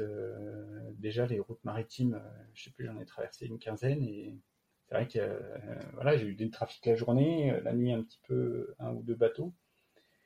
Mais euh, là, le matin, c'était hors de question que je, sois dans le port de Bastia, euh, au milieu des, des, des, ferries, et puis tu vois. Et donc, là, je suis parti au sud de Bastia, euh, donc c'est à 7-8 km. Donc voilà, ce qui m'explique un peu ce, ce, delta de. Donc j'ai mis 24 heures. D'accord, 24 heures à faire 50 km dans la Méditerranée. Et ouais, même moi-même, je me suis étonné et je, j'étais comme un poisson dans l'eau. C'était vraiment le kiff. Enfin, je le dis, euh, c'était pas du tout une épreuve. Euh, c'était, euh, c'est le truc le plus génial que j'ai jamais fait dans ma vie, quoi. C'est, un truc. j'ai, moi, je, suis fan du Grand Bleu. Je l'ai vu, je sais pas combien de fois. Je, me suis motivé à regarder des, enfin, j'ai même pas eu besoin. J'ai regardé les animaux marins dans plein de vidéos, de documentaires, etc. J'ai vu un requin euh, au bout de 4 km euh, qui était juste en dessous de moi, 30, 30 mètres en dessous de moi, parce que là, tu es dans le grand bleu. Tu, nages dans le grand bleu, c'est vraiment le bleu euh, azur, quoi. Et moi, je kiffe trop, quoi. Je, suis devenu complètement fan. Et c'est vrai que c'est pour n'importe qui, ce serait le vide, une sensation de vide, un peu comme euh, le vertige, quoi. Euh, mais moi-même, j'ai eu le vertige avant de, puis de, faire du trail, et puis à un moment donné, tu, te dis, mais euh, tu, tu faut, lutter contre ce vertige. Et finalement, tu y arrives, step by step. Et là, c'est pareil, cette sensation de vide que j'ai un peu appréhendée aussi dans le lac d'Annecy. Et maintenant, je, me sens beaucoup plus en sécurité quand je vois le vide, que je vois même dans le lac d'Annecy, euh, que quand je vois des rochers et que je vois des, choses plus détaillées en fait. Je ne sais pas ce qui est pire, si c'est d'avoir ce sentiment de vide ou au contraire de parce que nous, en, moi je suis, je suis en Bretagne, dans euh, euh, quand, euh, quand il fait vraiment moche, tu, tu limites, tu vois ta main quand tu l'attends devant toi. Donc, d'avoir justement très peu de visibilité comme ça. au niveau anxiogène, je sais pas ce qui est de pire. Attends, j'ai pas entendu la fin. Je dis, je sais pas ce qu'il y a de pire au niveau anxiogène entre le moment où tu as justement ce sentiment de vide avec cette visibilité extrême ou de ne pas voir justement ta main dans une visibilité qui ah, oui, oui. Euh, ouais, euh, bah dans l'eau, euh, tu, la, tu la vois relativement. Euh, non, ça me. Parce qu'en fait, pourquoi? Je sais pas si tu m'entends là, parce que là, j'ai pas de. Je t'entends très bien. Excuse-moi. en fait, j'ai pas entre le vide et le noir, j'ai pas d'appréhension en fait. C'est-à-dire le vide comme ça, le bleu je... Mais le vide noir aussi, c'est-à-dire bah ça c'est venu euh, au fur et à mesure avec l'ultra, les nuits passées en ultra et puis euh, surtout les nuits en vélo, parce que vu que je fais des, traversées non-stop, euh, bah, je sais pas, je vais à Venise en vélo en, en 36 heures depuis Annecy, euh, pareil pour euh, Barcelone, 40 heures, enfin à chaque fois bah, je dors pas, je passe la nuit ou bien je fais une micro-sieste de, de 30 minutes. Et j'adore la nuit en fait. J'adore la nuit. Déjà, je suis plus en sécurité. Je, me sens beaucoup plus en sécurité Euh, la nuit, euh, par rapport aux véhicules qu'on voit beaucoup plus, enfin, les, éclairages de, derrière, devant, enfin, moi je suis complètement en sécurité, je suis tout en fluo, etc. Enfin, celui qui veut me shooter, ben, c'est vraiment, euh, qui m'a pas vu, c'est vraiment qui m'a visé, quoi, parce que j'ai vraiment tout l'éclairage, les habits fluo, etc. Donc je, me sens vraiment en sécurité dans le noir et, dans la mer, c'est pareil, c'est soit le noir ou le bleu unis comme ça, c'est tellement beau ce bleu. Donc, comme je disais, j'ai vu ce, requin parce que là, tout d'un coup, tu vois, tu vois ce truc qui bouge alors qu'il n'y avait rien. Et puis, tu as, une seconde d'appréhension, puis tu te dis, bah, je suis pas tout seul. Euh. Et puis, le mec, de toute façon, le, requin, il s'en foutait de moi. Il était en bas, là. Il disait, ça, c'est un requin bleu. Donc, euh, il devait faire même pas un mètre, un mètre 50. Euh. puis, il faisait sa vie, quoi. Moi, j'étais au-dessus, et puis voilà. Et après, j'ai vu des dauphins, donc ça, c'est vraiment le, kiff total, euh, parce que bah, Grand Bleu, etc., bah là. Euh, et franchement, je les ai vus de loin. Enfin, là, je suis pas complètement sûr, mais je crois bien qu'ils m'espionnaient un peu avant, genre 30 minutes avant. Et j'ai vu deux ombres euh, un peu loin, comme ça, en checkant. et tout d'un coup, j'ai regardé un cargo qui passait, donc, donc il passait à moins d'un kilomètre de moi et je, je, regardais juste comme ça. Et tout d'un coup, euh, les deux, ils ont sauté devant moi, euh, mais genre à 40 mètres, 50 mètres, je sais pas. Et il y en a un, il a sauté euh, de manière normale, enfin le saut de dauphin. Et l'autre, il a fait un, un, looping arrière, enfin avec la queue en avant, enfin tu vois quoi. Hmm. comme dans le Grand Bleu, quoi. Le truc vraiment kiffant. et là, j'ai fait waouh Putain, j'ai sorti, sorti, la GoPro et tout. Ils ont parfait. Je dis allez-y les gars. Ah, je suis dégoûté. Je suis resté 10 minutes comme ça. J'ai dit, putain, les gars, ils sont repartis. Je crois pas. J'étais trop, trop. Euh, mais ça m'a foutu un de ces coups de, bien-être. Là. Je sais plus, c'était hmm. c'était à 14 heures par là. Donc ça faisait 7 heures, j'étais déjà dans l'eau et je commence à arriver au. Pas au point de non-limite, mais tu sais, au moment où tu as 30 km derrière et 30 km devant, où tu es vraiment milieu de nulle part. Et et puis quand tu vois ça, là, ça te booste euh, de manière phénoménale. Euh, et, c'est marrant sur le bateau qui m'a ramené euh, au ferry. Bon, alors ça, c'est pour le truc, pour l'histoire, mais quand je suis rentré en ferry, j'ai vu au large de, la Corse, en partant sur Toulon, donc vers l'île Rousse, là, j'ai vu, j'ai revu au moins, ils étaient au moins une dizaine de dauphins. Ils ont suivi le bateau comme ça.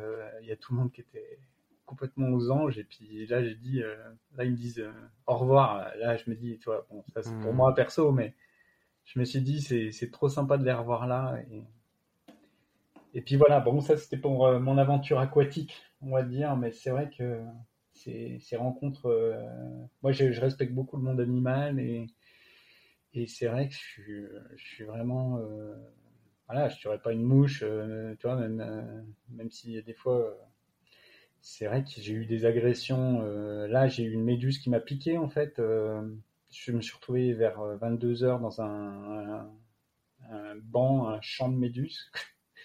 Et bah là, tu, tu délires complet parce que c'est tu bah déjà quand, quand tu les touches, elles deviennent vertes phosphorescentes comme des lampes. Donc ça déjà tu te dis t'as un choc parce que là tu te dis mais qu'est-ce que c'est que ce truc? Je suis en train de délirer complet ou et donc tu touches des trucs gluants comme ça là, euh, qui touchent un peu les mains. J'avais pas mis les gants, mais je j'avais pas de, je, me sentais pas en danger de, de, de piqûre.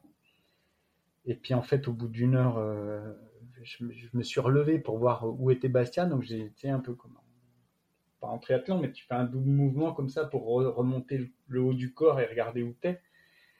Et là, bim, je me suis pris une espèce de piqûre, mais au niveau de la lèvre, mais je te promets, avec les deux tentacules jusque sous la gorge. Hmm. Mais la piqûre vraiment énorme, quoi. Et là, tu te reçois un coup d'électricité, mon pauvre. Euh. et en plus, euh, le flash vert, parce qu'évidemment, elle s'est allumée. Donc là, ça, a double impact, quoi. Ah là, ça a été vraiment... Euh, là, tu te dis, bon, ben j'ai plus, je me suis arrêté euh, boire un coup. Euh, je suis allé à mon bar. Euh, mis mon eau à l'arrière de mon bateau. Là, je me suis fait une petite pause et j'ai dit, bon, on va essayer de positiver. Il me dit, bon, bah, au moins, ça a une mérite de me réveiller parce qu'il était 22 heures et ça faisait 15 heures que je nageais. Et je dis, bon, il reste 20 bornes, il va falloir mettre le. Donc, je, l'ai pris comme un, espèce de boost. Hein. Je dis, bon, allez. Bon, en même temps, tu as un poison en toi, donc euh, ton corps va lutter contre quelque chose. et puis, quand je vois ma gueule à l'arrivée, les photos que j'ai fait, c'est vrai que j'avais vraiment une sale tronche, j'étais tout enflé, là, la gorge et tout. Il m'a bien piqué. Hein. Hmm. Donc ça, c'est une rencontre euh, avec les animaux euh, dont je me serais bien passé. Juste les, les flashs verts, ça aurait été sympa en souvenir. Et, aussi, quand j'ai retiré la combinaison sur la plage, donc je suis arrivé sur une plage déserte, euh, et il y a une personne qui était là, une, Allemande qui promenait ses chiens, donc t'imagines, elle m'a vu sortir de l'eau au milieu de nulle part, elle dit, mais qu'est-ce que c'est que ce gars? D'où il vient, lui? Ah oui, non, mais un petit peu, ça va? Puis moi, je, titubais à moitié. J'étais vraiment. Enfin, c'est un des trucs les plus durs que j'ai jamais fait. Hein. C'est clair que c'est. Je vais pas dire surhumain, mais c'est, j'ai dépassé vraiment mes limites et plus la les douleurs de la, piqûre et tout. Et du coup, elle me voit, elle me dit, mais j'appelle les médecins, euh, l'hôpital. Enfin, et je dis non, non, non, ça va aller. Et puis en fait, tu parles et je, je, pouvais même pas parler, quelque chose. J'avais la piqûre plus la langue complètement euh, fripée par l'eau salée. En fait, tu as l'eau salée qui te, qui te, qui t'anesthésie complètement la langue. Et moi, je parle. Alors, en anglais, parce qu'elle était allemande et ne parle pas français. Alors, déjà, mon anglais n'est pas forcément euh, un bon accent, mais Bref, t'imagines la, la, situation. Et là, je retire ma combi. Là, c'est juste pour faire le. Je, je, je baisse ma combi. Euh. Et là, je me fais piquer par trois guêpes. Il y avait des guêpes qui étaient autour de moi. Je dis non mais, tu sais, moi je, je fais pas de mouvement tout ça. Je dis elles vont partir. Et là, elles m'ont piqué les trois. C'est un truc mmh. de fou. Elles m'ont piqué. Euh, donc je, je, je, sais pas. C'est mon odeur, mes blessures. J'avais des blessures. Euh, il y en a une, elle m'a piqué carrément sur mes, lésions dans le dos à cause de la combi qui était à vif, elle m'a piqué dessus. Donc je sais pas si c'est l'odeur ou je sais pas quoi, mais c'est un truc de fou. Et je dis mais je suis rien fait. Enfin la, femme allemande a été choquée aussi. Elle dit mais c'est pas possible. Et j'ai été piqué comme ça en moins d'une minute. J'étais piqué trois fois. Alors je sais pas si l'odeur que je rejetais parce que tu tu sors de, ton jus hein, parce que là tu es dans une combinaison dans l'eau salée avec la sueur. Plus je suis désolé mais les urines c'est-à-dire, euh, bah oui. oui. Euh, et du coup, euh, je pense qu'il y avait quelque chose qui, qui, devait les, alerter, les, les, je sais pas. Donc du coup, j'ai eu cette agression animale entre guillemets par ces. Au moment où tu t'y attends moins. Bon, c'est passé vite hein, parce que j'avais tellement d'autres. Enfin, j'étais vraiment marqué sur les membres, dans le dos, par la combinaison. Et c'est vrai que la langue et tout, et j'ai pas pu manger tout de suite également. Et c'est vrai que c'est ça a été un peu compliqué euh, les 24 heures qu'on suivit. Il a fallu euh, euh, gérer le pas forcément une grosse fatigue, mais enfin, des douleurs et etc. Parce qu'après, ben, il fallait que je remonte sur le vélo en fait. Deuxième épreuve. Et euh, justement, alors quand tu pour avoir fait un peu de triathlon, euh, quand tu sors de l'eau, tu as tout de suite une sensation bizarre de, de passer du mode horizontal à vertical. Quand tu l'as passé pendant 24 heures dans une eau euh, en plus agitée, comment ça se passe? Pardon, quand tu as passé? Quand tu quand as passé dans une eau agitée comme ça à l'horizontale, comment ça se passe le moment où tu te remets à la verticale? Ah oui, oui, bah d'ailleurs je l'ai filmé ça parce que j'ai sorti la GoPro dans les moments clés. Et c'est vrai que c'est vrai que j'ai quand tu poses les palmes comme ça là sur le sable, c'est oui, il y a, une espèce de bien-être, mais en même temps tu dis bon bah c'est fini. Enfin c'est déjà fini, même malgré les, la, piqûre de la méduse, etc., la fatigue, etc. Tu dis euh, bah ça y est, c'est.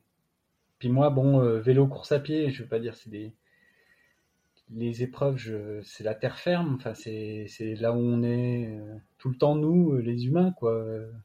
L'élément mer, on on vit pas dedans. Du coup, là, moi, je me suis permis pendant 24 heures de vivre en mer, en fait. J'ai eu vraiment l'impression de vivre en mer, d'être autonome, d'être un animal marin un petit peu pendant 24 heures. Et là, je me suis dit, merde, c'est fini, quoi. Tu vois, il y avait un peu de ça, un peu de, de, fin d'une, expérience euh, extraordinaire. C'est... Hmm. Et là, tu, c'est vrai que là, bah, y avait, je te dis, j'ai rencontré les, les, personnes du camping là, qui m'ont accueilli, parce que moi, je fais tout ça, euh, je préviens personne en fait. Je, il y a plein de gens qui m'ont dit, il faut prévenir les secours en Italie, euh, les, gardes, frontières, les machins. Enfin, j'ai dit, mais pourquoi? Enfin, je vais pas ou appeler le cross en le centre de, secours d'appel de, Corse, les appels, les sautages en mer. Ou... Je dis, mais non, moi je fais mes trucs, euh, je suis libre. Euh, je vais pas prévenir, déranger des gens. S'il m'arrive quelque chose, je j'assumerai mais je fais tout pour que ça n'arrive pas. Enfin, je suis pas suicidaire, euh, j'ai tout prévu. Enfin, j'étais équipé le bateau. Euh, j'avais du matériel comme un bateau normal, pratiquement. Euh, c'est-à-dire, j'avais une. Vu que le téléphone passait pas tout le temps, bah, j'avais une, acheté une radio VHF marine, donc qui me permettait de communiquer avec d'autres bateaux, faire un Médé éventuellement. J'avais un matelas de secours si le bateau coulait, donc je pouvais me mettre sur un matelas qui supportait 100 kg, euh, tirer un sac étanche où il y avait mes fusées de détresse, euh, de la bouffe euh, pour tenir une journée. Enfin voilà, je, suis pas, j'avais prévu d'autres plans. Même j'avais même pris ma bouée de, natation qui, peut me supporter également. J'avais un gilet de gilet de sauvetage. j'avais voilà, j'étais, c'était pas tout ça, c'était préparé quoi. Donc c'est euh, quelque part, euh, je sais pas où je voulais en venir dans mes histoires, mais euh, j'essaie d'assumer ce risque jusqu'au et être responsable et pas déranger, pas prévenir, etc. Donc c'est quand je suis arrivé, voilà, donc j'en arrive au camping.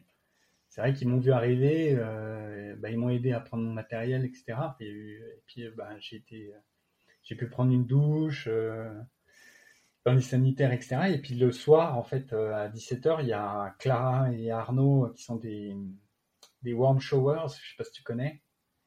Non, je connais pas. C'est, tu connais le coach surfing?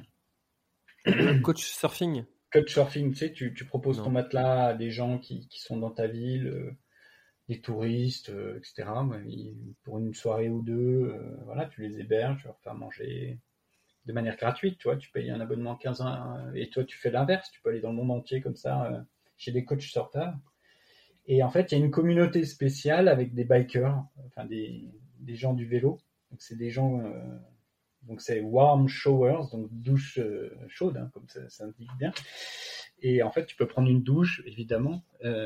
donc tu es de passage en vélo et puis tu peux, tu peux communiquer. Tu, tu payes pareil 13 euros, je crois, à l'année et tu as accès aux coordonnées de tous les warm showers du monde entier. Et là, ben, encore s'il y a trois warm showers, et à Bastia, il y en avait qu'un couple qui m'a répondu une semaine avant quand j'ai pris contact avec eux.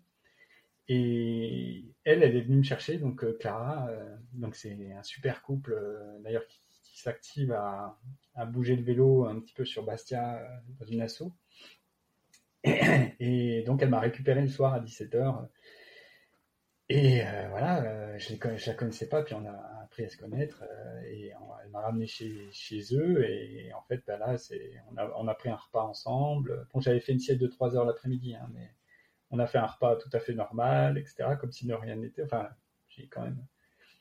Et puis je suis allé me coucher à 23 heures parce que je me suis dit, bon, ben, je commençais à bailler, je dis, tiens, je, je sais pas pourquoi je suis un peu fatigué là. Il s'est passé un truc là. Ouais.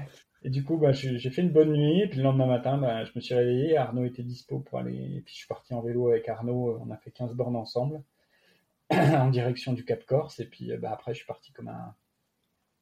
Je suis parti tout seul dans la, dans la nuit corse et dans le, dans le Cap Corse euh, pour euh, l'épopée vélo.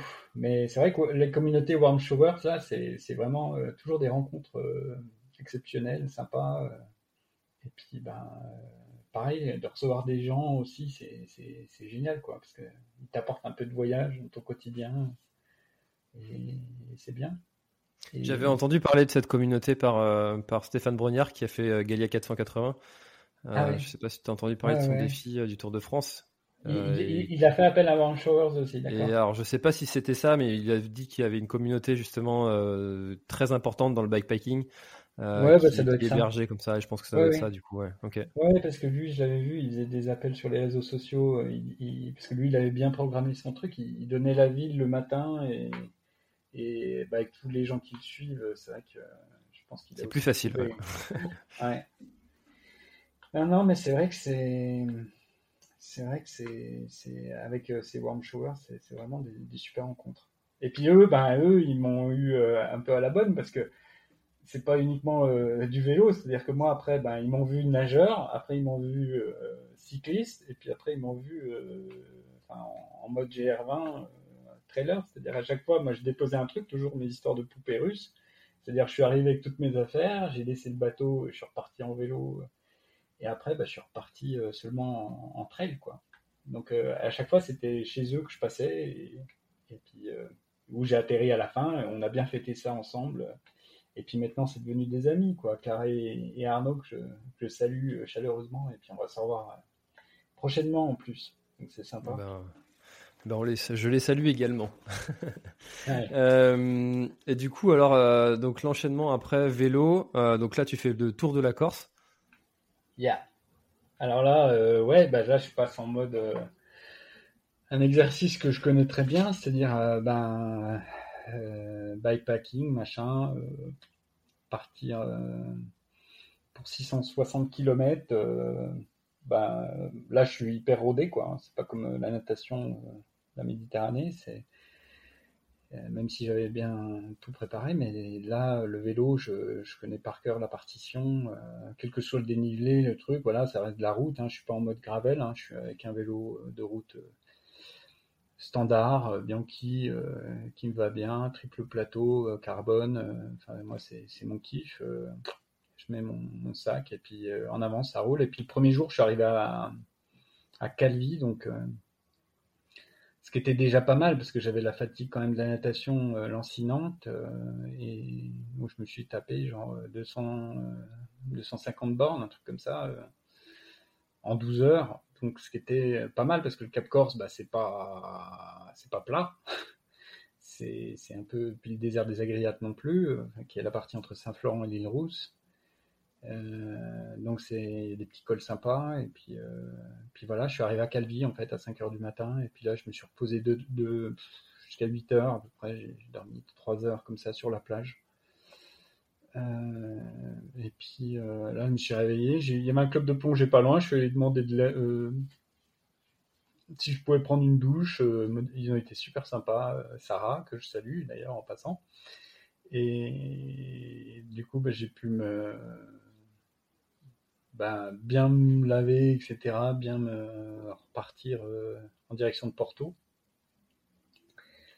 Et Là, par contre, euh, j'ai eu un contre-coup. Euh, je suis parti euh, vers 11 heures par là.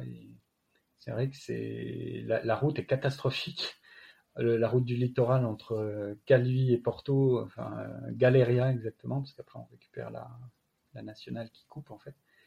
Et la route du littoral, autant la vue est magnifique, euh, il y avait le coucher, enfin l'après-midi là, mais la, route elle est défoncée. Euh, enfin, je, je, déconseille, même en vélo. Enfin, c'est, enfin, je, je, sais pas s'il aurait fallu. Euh, mais c'est vrai que c'est, c'est, là j'ai filmé là, mais j'ai regardé un peu là, dans les rushs que j'ai fait, mais c'est, ça se coule tellement que tu vois rien quoi. C'est, c'est, un truc de fou.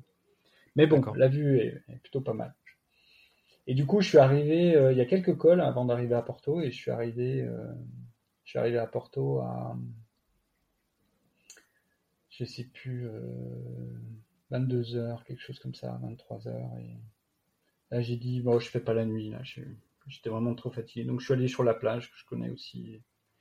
J'ai fait une bonne nuit, je me suis réveillé à 6 heures, et puis 7 heures, et puis j'ai pris un bon petit déj, et puis, et puis je suis reparti.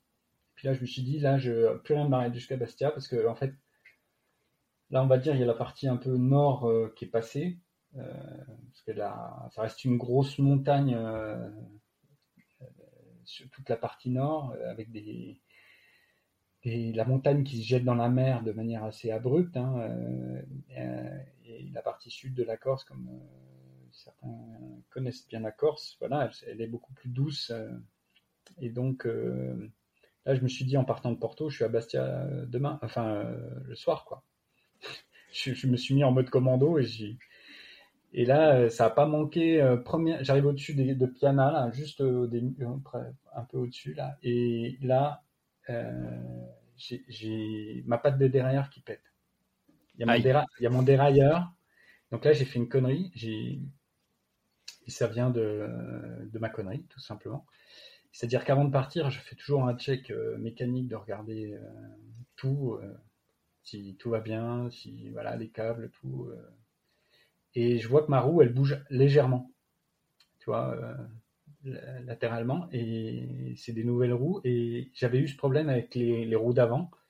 Et je me suis dit, putain, parce que le, le mec chez qui j'avais, enfin le, réparateur vélo, il m'a dit, vous, enfin avec le bikepacking, avec le, poids, etc. Enfin, il m'a dit, vous, il y a des pièces du jure de, de roue. Enfin, c'est pas des pièces du jure, mais avec vous, c'est des pièces du jure. tu vois, dans le moyeu, tout ça. Enfin bon.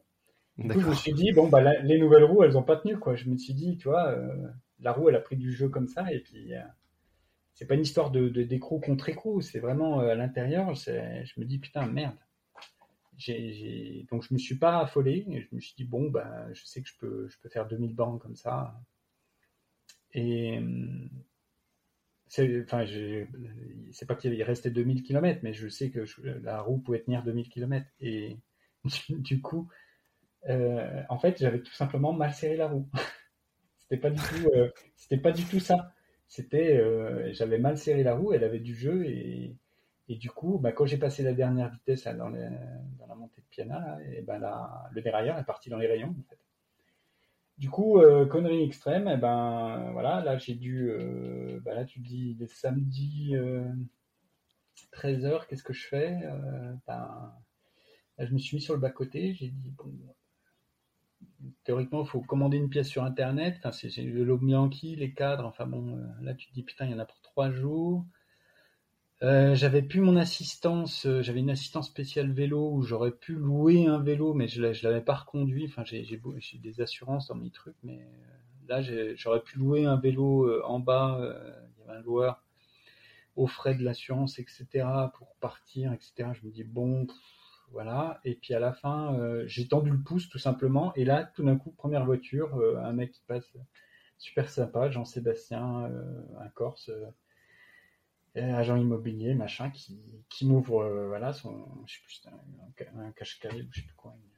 Et du coup, on met le vélo dedans et tout, et il me dit, bon, bah, je te pousse 20 km. Enfin, le but, c'était d'aller à, faire réparer le vélo à Ajaccio, en fait.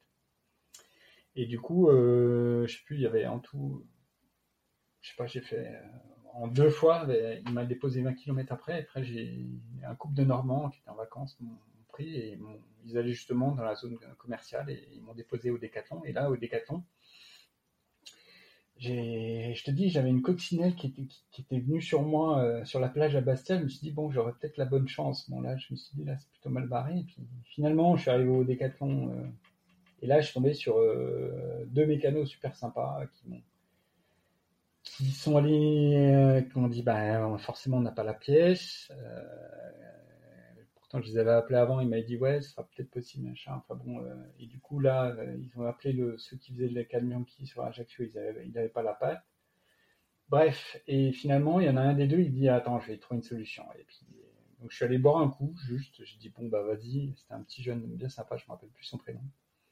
Et euh, finalement, je reviens et le vélo était remonté et tout, et il me dit oh bah c'est bon, j'ai trouvé une patte de dérailleur de VTT je l'ai limé, machin. Enfin, il a réussi à la caser et tout. Enfin, bref, il m'a fait du, travail d'orfèvre. Et ça m'a permis de repartir. ça, c'est les, ça, c'est les joies de l'aventure, ça. C'est les trucs que ah tu peux absolument pas prévoir. Ah, mais de toute façon, il faut. Euh, oui, c'est l'aventure. C'est-à-dire, il y a un moment donné, euh, il y a le spectre des possibles. C'est-à-dire tu as beau programmer un truc, euh, à 80 c'est à 98%, il reste toujours le 2% de, de d'inhabituel, de, de météo, de, de, trucs, euh, voilà. Et bon, là, c'était un peu une erreur de, de moi à la base, hein, je le reconnais, mais. Ouais, je, je, parlais de, je parlais de, je parlais de la rencontre, euh, de, de cette personne qui te dégote euh, un plan. Ah, qui, c'est, vraiment ça qui, qui, qui, reste en plus en mémoire. Quoi. C'est des trucs que tu peux absolument pas te dire qu'il y a quelqu'un qui va trouver une solution euh, impossible ah bah à prévoir. Là, j'ai eu du bol qu'eux, ils soient déjà dispo. Euh, de deux qui, qui, qui voient mon défi, qui voient que je faisais un truc un peu spécial et, qui fait trop. Et donc, il avait vachement envie de m'aider en même temps, le jeune. Et, il était vraiment doué, quoi. Il était vraiment fort, quoi. Pense que. Et si j'avais été chez un, spécialiste, enfin bon, je les connais, hein, c'est vrai que c'est des détaillants, des, spécialistes. Euh, J'arrive comme ça, euh, eux ils ont leurs habitués, les clubs, les machins. Ils, voient un mec un peu aventurier comme moi, c'est vrai qu'ils me regardent un peu de haut, quoi. Enfin, sans, critiquer, hein, parce que je, suis aussi client chez eux. Et là, euh, arriver un samedi après-midi, alors que bon, ils vendent peut-être, euh, ils cherchent à vendre leur vélo peut-être ce jour-là. T'arrives comme ça, et puis eux, ils doivent passer du temps avec toi, c'est pratiquement impossible. Hmm. Et là, euh, là, j'ai vraiment eu, euh, ben, dans mon malheur, un peu, un peu de bol. Après, il faut, faut garder la niaque et puis toujours y croire. Exactement. et donc, je suis reparti, moi, avec mon truc. Et puis là, euh, ben, je me suis pratiquement plus arrêté jusqu'à Bastia. Euh, j'ai fait une pause à Solenzara euh, vers 7 heures du matin où j'étais accueilli dans un super bar-restaurant. J'ai bu le café, etc. Et, puis voilà, j'ai fini ma journée euh, avec beaucoup de fatigue.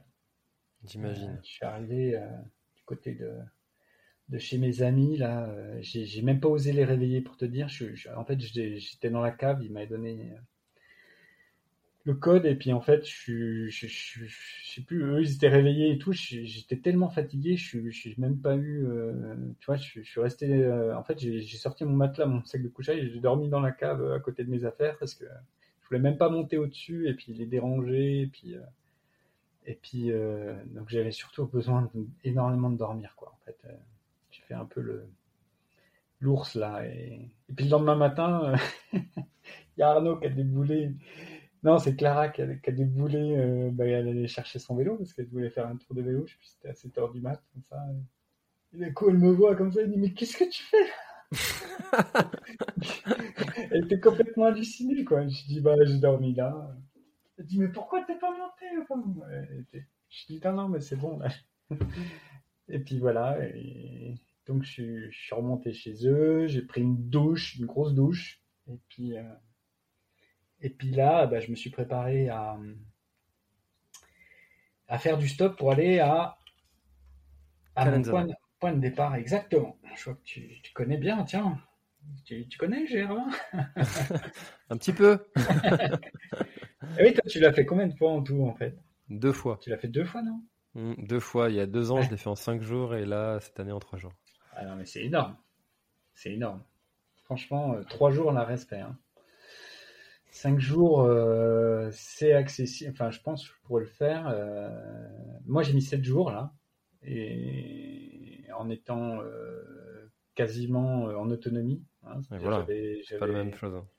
J'avais, bon, j'avais pas l'attente, hein, mais j'ai dormi à la baie d'étoiles et je m'arrêtais quand j'étais trop fatigué, mais j'ai marché tout du long. j'avais le matelas et le, le, petit matelas pneumatique et puis le, le sac de couchage. Et j'avais mes, mes, affaires de rechange et puis mon, bah, la bouffe aussi. J'avais préparé aussi euh, le réchaud, le machin, tout le bordel. Bref, euh, donc 7 jours. Donc en fait, j'ai mis. Euh, donc je suis arrivé à Calenzane euh, en stop, etc. Et puis je suis parti le soir même en fait. À, je sais plus, j'étais 17h, 18h. Donc j'ai, moi il y a rien qui me démonte. J'avais fait une bonne nuit la veille, puis moi j'aime bien la nuit, comme je t'ai déjà dit. Et du coup, là, je suis parti, j'ai dit en avant, top chrono. Et ben là, j'ai fait la première, euh, presque la première étape. Euh, je sais plus, je suis arrivé vers minuit. J'étais pas loin de Carou, là, c'est ça. Euh, et donc, euh, non. Car c'est la deuxième, c'est le deuxième refuge. Non. Alors, euh, Père Bonifatou, ouais. Euh, je m'en rappelle plus. Bref. Le, premier, on y passe tellement vite que. ouais, c'est vrai.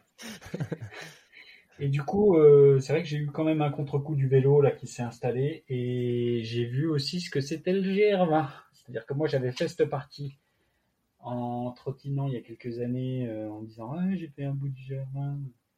Et puis bah là quand tu fais vraiment tout et puis que tu commences à poser les mains et puis tu dans la rocaille euh, et que ça dure, c'est surtout moi je m'attendais à des passages voilà, où tu mets les mains, voilà, je me dis bon, c'est bon, je suis dans les Alpes. Hein. Et là, quand tu vois que c'est systématique et que c'est que ça, euh, là tu te dis, mais avec les bagages et tout, là c'est. Parce que je voyais bien, quand je retirais les bagages et tout, moi je ne vais pas dire je m'envolais, mais j'avais mon sac d'ultra que je voulais et plus un sac de bouffe en fait euh, j'avais un petit sac à dos que j'ai récupéré en plus. Donc j'avais les deux sacs sur moi en fait. J'avais réussi à les mettre ensemble. Et en fait si j'étais resté comme pour le Swissman en, mode ultra, c'est-à-dire tu te dis bon, j'ai deux jours de trek, 100 euh, km à faire comme ça, euh, toi, les Alpes valaisannes, euh, enfin même le Tour du Mont Blanc, tout ça, c'est une autoroute quoi. Et là, là, c'est vraiment, voilà, toi tu l'as connu aussi, c'est et les gens qui l'ont fait, c'est vraiment physique et t'as pas droit à l'erreur avec la fatigue et puis etc. Les appuis sont vraiment euh, importants et voilà, il y des fois tu n'as pas droit à l'erreur quoi. Du coup j'ai décidé, je voulais mettre 4 jours à la base. Et euh, là je me suis dit bah non ça va pas être possible donc là j'ai complètement ralenti et j'ai dit euh, on verra déjà cette partie nord. Et puis je me suis greffé avec on, on s'est créé un groupe en fait on était vraiment dans la très bien avec Marion Gawen, un ancien gardien de brebis, Marion, une infirmière là du côté de Toulouse, euh, et puis euh, Zouzou, euh, un yogiste, bref, deux, mecs de Fréjus, donc Zouzou et, Dionis. On, s'est monté une bande, je suis resté deux jours et demi avec eux et on s'est fait bah, toute la, la, partie difficile du Nord ensemble en fait, avec le Chinto, etc. j'ai passé des super moments avec eux. Et je les salue s'ils écoutent. Et euh, j'espère qu'on se reverra. On reste en contact sur Facebook. Et, et ouais, c'est aussi euh, l'histoire de, cette aventure aussi. C'est tellement de rencontres. Moi, à chaque fois que je m'arrête, euh, même eux, ça les énervait parce que je marchais avec eux. Puis moi, je m'arrêtais, je croisais des gens, puis je discutais avec les gens en fait. Donc c'est vrai qu'après, je les rattrapais, etc. Mais c'est vrai que moi, je j'adore parler, de savoir les, gens d'où ils viennent discuter bah, du parcours ensemble, euh, échanger. Enfin, c'est voilà, dans les refuges, les gardiens de refuge, même ceux qui étaient un peu grognons. Voilà, c'est pas c'est pas un mythe. Oh, hein, après, quand même, oh, peu. mais non, mais ils sont ils sont tellement sympas. Je, crois qu'il faut juste rester un peu plus longtemps avec eux. Moi, j'ai vu, ils, ils, restent pas longtemps, grinchent longtemps. Euh, c'est juste euh, une façade. ouais, c'est une tu peux pas être non plus commerçant en étant euh, toujours le sourire, euh, bonjour. Euh, enfin, ça ferait faux, quoi. En même temps, moi, je préfère qu'ils restent comme ça et vivent la Corse, quoi. Vive les Corses. Je préfère ce, côté authentique. Puis moi, c'est vrai qu'en venant du Jura, des Alpes, on a, on a aussi nos grognons aussi. Hein. Moi aussi, je le suis peut-être aussi des fois, hein, mais c'est, c'est, des gens de la montagne qui sont un peu comme ça. Hein. Et du coup, euh, ouais, j'adore les échanges, tout ça. Et puis après, ben, c'est vrai que eux, ils m'ont, même ils étaient un peu plus rapides que moi euh, en marche. Et surtout Gawain, qui était le gardien de brebis, donc est dans les Pyrénées, donc il avait un super pas, euh, il a avancé bien. Et, du coup, à un moment donné, ben, c'était vers le lac Nino, là, je leur ai dit, ben, ça y est, j'ai récupéré, et puis en fait, j'y vais. Donc ils m'ont regardé avec des grands yeux, ils m'ont dit comment ça tu vas? Je dis ben là, euh, je suis dans deux jours et demi, je suis arrivé quoi. Il me dit mais comment ça Et en fait, je me sentais vraiment en capacité. J'avais récupéré de complètement de la natation et euh, beaucoup du vélo et et puis en même temps, bah, le, terrain était un peu pas plus roulant, mais un peu moins dangereux en tout cas. Euh. et puis du coup, bah là, je me suis mis en mode ultra en fait. C'est-à-dire, euh, là, je me suis. Donc, au lieu de faire des nuits de 6-7 heures, bah, là, je suis passé en nuit de 2-3 heures. Et donc, je me couchais à 3 heures du matin jusqu'à la fin. En me relevant à 6 heures, et puis euh, en marchant quasiment non-stop, et puis. euh, et puis. euh, et puis en trottinant même de temps en temps, le plus possible dans les descentes. sur les crêtes même, je me suis fait des crêtes avec justement un couple de trailers de, Chambéry là, avec et vraiment c'est eux, ils étaient en, mode ultra, ils l'ont fait en 5 jours eux, et c'était plutôt léger. et on a couru sur les crêtes là entre Prati et, et là, là j'ai trop kiffé quoi. Même moi j'étais encore encore bien chargé là, j'ai et ben, j'ai- suivi et là c'était vraiment le kiff. Et puis après, euh, le GR20, c'est vrai que la partie nord, euh, bah, j'ai mis 5 jours en fait, et la partie sud, j'ai mis 2 jours en fait. Donc euh, de Vizzavona euh, jusqu'à Conca. Conc, comme ils disent. Con, quoi. Ils disent pas jamais la dernière lettre. Oui, on va pas se fâcher. Non. C'est vrai que les Corses, euh, c'est vrai que je leur ai dit avec le Corsicaman, euh, euh, j'ai eu des rencontres improbables parce que forcément, t'es de nuit dans les montagnes, dans la montagne corse. Bah, des rencontres euh, animales, surtout euh, bah, les sangliers, les cochons, euh, puis les sangliers qui étaient bien chez eux. Je, je parle pas des cochons, hein, mais les sangliers, je les ai vus du côté de. C'était où? À Londa, tu sais? Oui. Et ben là, ils sont. Tu sais pourquoi ils ont mis l'enclos hein, Parce que la nuit, il y, a, il y a des sangliers partout, mais vraiment partout. J'en ai vu cinq dans la remontée dans la, la route forestière. Et je peux te dire que je mettais la lumière et je faisais du bruit, ils bougeaient pas. C'est-à-dire que c'était moi l'intrus et puis c'était à moi de me. Donc je les voyais à 15 mètres comme ça, mais bon après, les sangliers, ça reste des sangliers, hein, ils, sont, ils sont malins, mais ils vont pas t'attaquer, mais c'est quand même impressionnant quoi. Non, c'est que dans Astérix Obélix qu'ils attaquent. Ouais. ouais. Non, non, il est- ouais, j'ai- c'est plus Obélix qu'attaque. Mais c'est vrai que j'ai trop kiffé. Et puis j'ai rencontré des bergers. Mais à, euh, parce que je tournais, euh, c'était entre. euh, avant d'arriver à Petra Piana, je suis arrivé euh, à Inboca à, à midi, à minuit, pardon. Et moi, je mettais pas la frontale, tu vois. C'était, il y avait une espèce de replat. a- après, quand tu fais tout le tour du cirque, tu sais. Et, et en fait, avant d'arriver à Petra Piana, là, tu sais, dans la partie, euh, avant de basculer là, dans la dernière descente, là, Oui. il y, a- il y avait un petit replat et là, j'ai, j'avais pas mis la frontale, j'étais bien, il y avait la pleine lune, pas loin. euh, et là, tout d'un coup, euh, j'entends Oh putain, sanglier, sanglier, oh J'entends ça. Je dis putain des chasseurs. Je dis non, non, non. Je suis... Et en fait, eux, ils avaient pas de frontale non plus, je les avais pas vus. Et en fait, là, je suis tombé sur deux bergers. Deux bergers, euh, donc il y avait Alain et Laurent. Et incroyable, ils m'ont. Euh, la rencontre euh, surréaliste, quoi. Et ils cherchaient leur brebis euh, qui était un peu perdu. Il fallait ils voulaient les redescendre.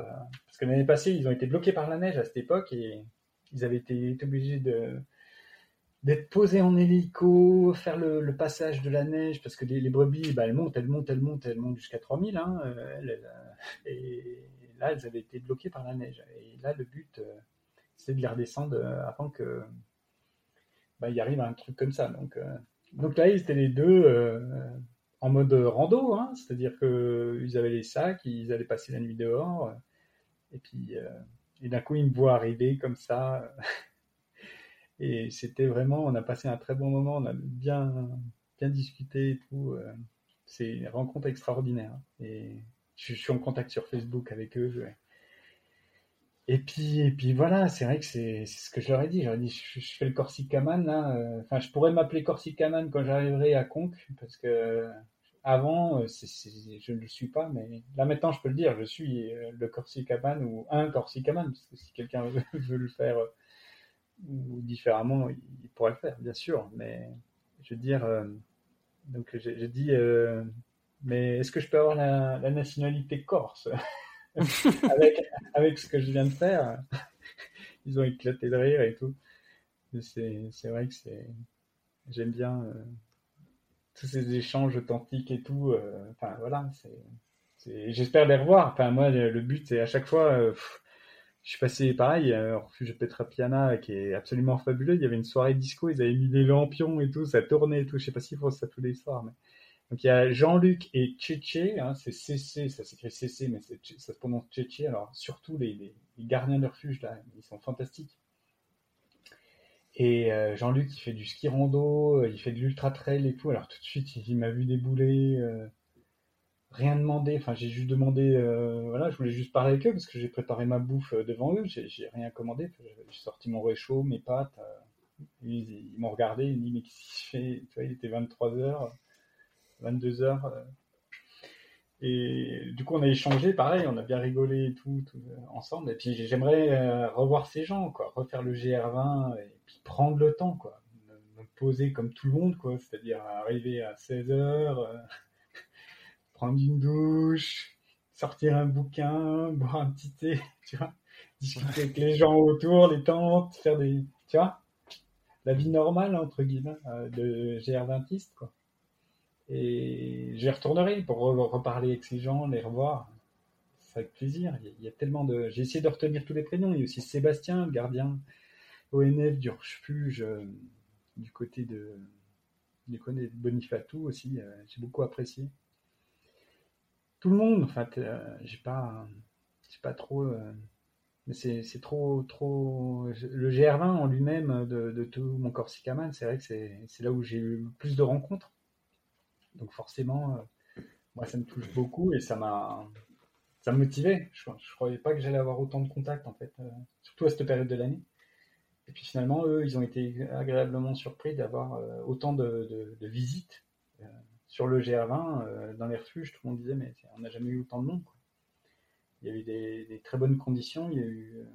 Moi, j'ai reçu la pluie une matinée seulement du côté de de, de Prati, justement, où on a eu un orage.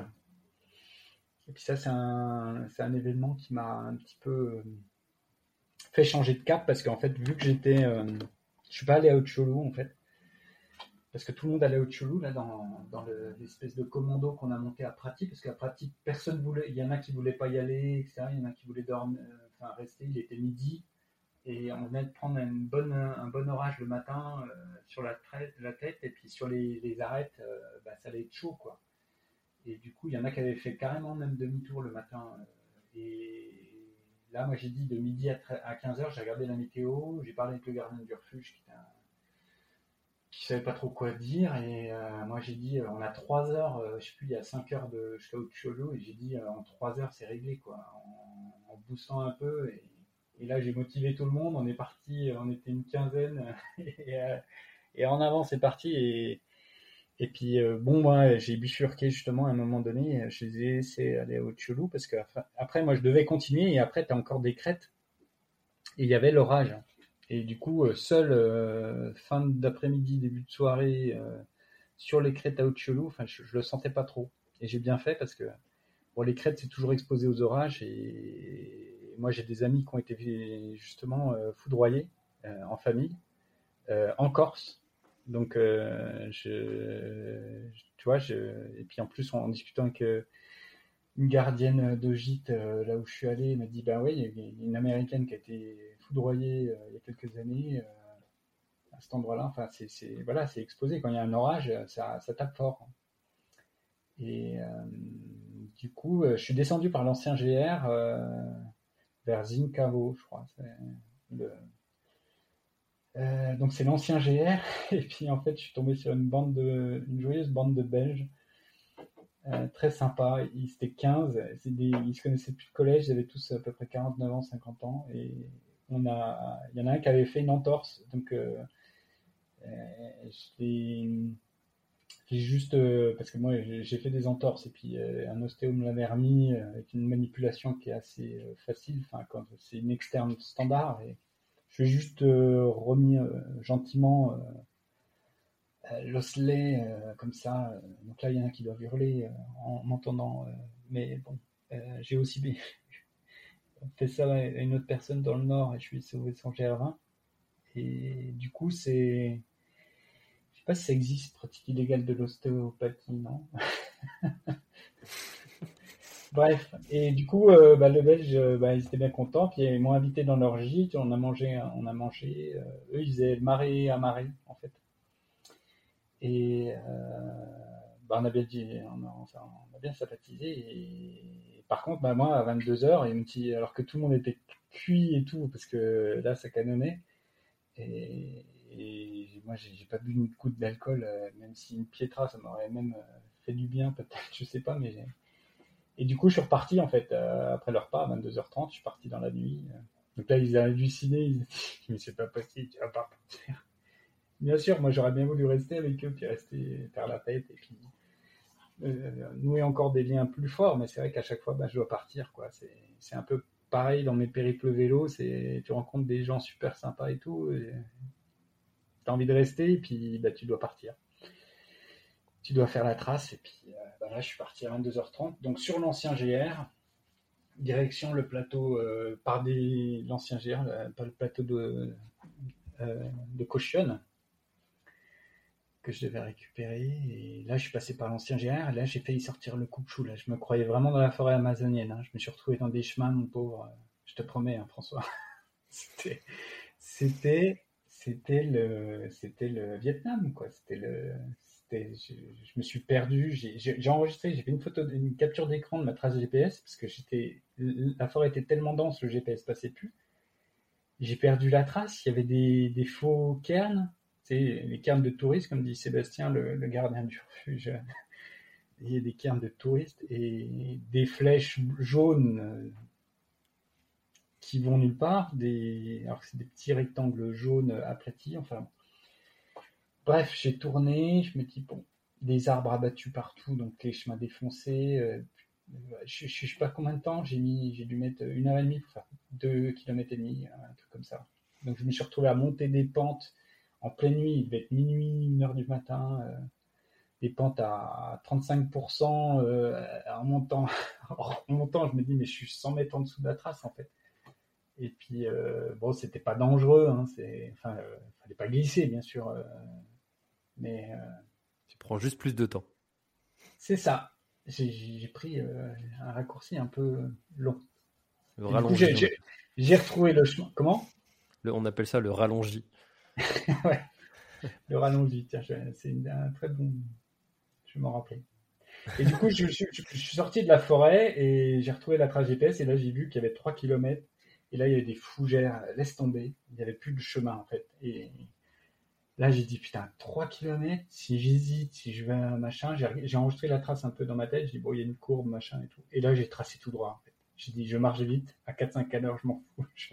j'ai mis la frontale, euh, j'ai dit, j'étais en mode commando, je dis, je veux sortir de là, trouver un chemin normal. Et là, bah, c'est passé assez rapidement. J'ai retrouvé la, route euh, forestière. Euh, et là, il y a deux, petits renards qui, m'attendaient euh, sur le bord de la route, là, qui, ont cherché à, me suivre, à être avec moi. Et je les ai filmés et tout, c'était génial. Et ben là, j'ai continué ma nuit, euh, plateau de caution, j'ai vu une salamandre, j'ai vu, euh, voilà, et je suis allé jusqu'en contrebas du mont Incudine.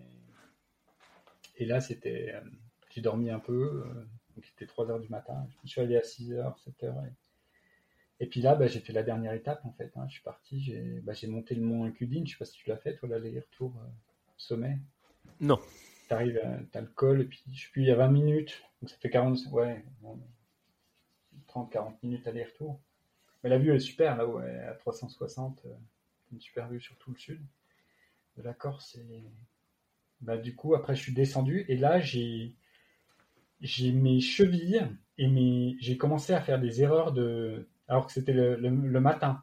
théoriquement, j'étais frais, j'avais pris le petit déjeuner.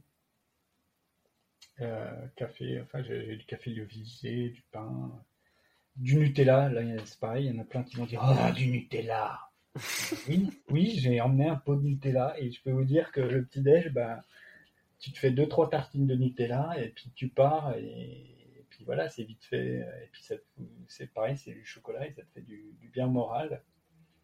C'est voilà. Et du coup, euh, donc du Nutella, c'est pas du Nutella, Nutella, enfin c'est un truc bio, je sais c'était quoi exactement?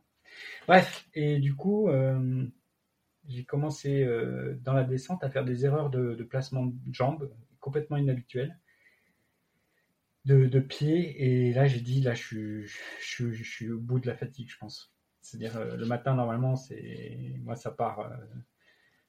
Ça va, ça va bien. Enfin, et là, j'ai dit, je buvais, je me suis arrêté deux fois. euh, et là, j'ai vu, euh, j'ai vu que j'étais au bout, quoi. Donc là, j'ai dit, il faut vraiment que ce soir, je sois à Conques.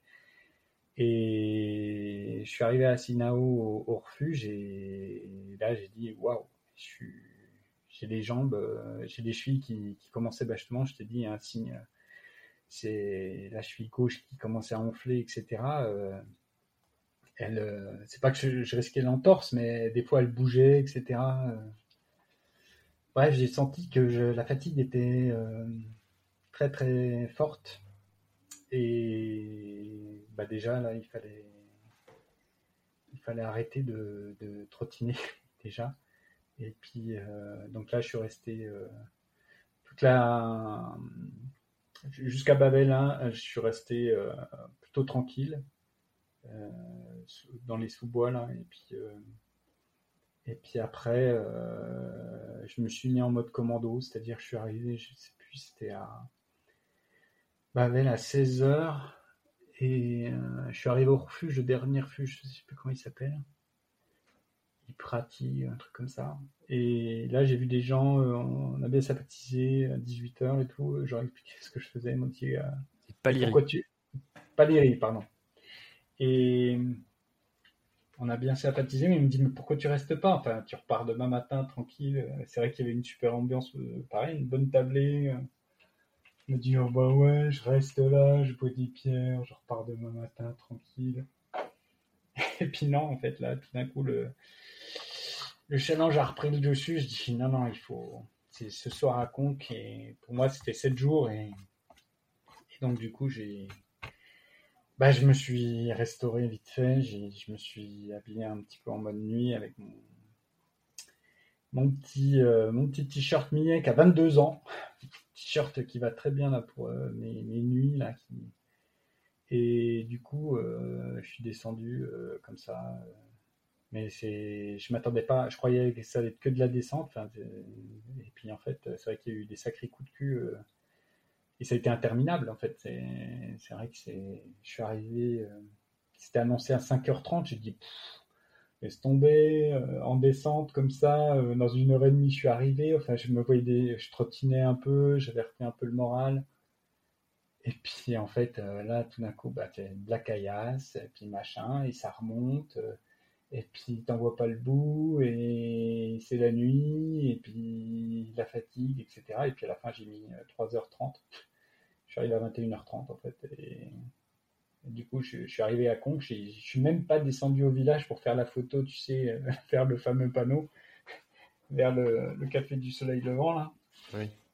Je J'ai pris la photo devant le, le panneau Radicali et GR20, là, où ça commence, là, vers le...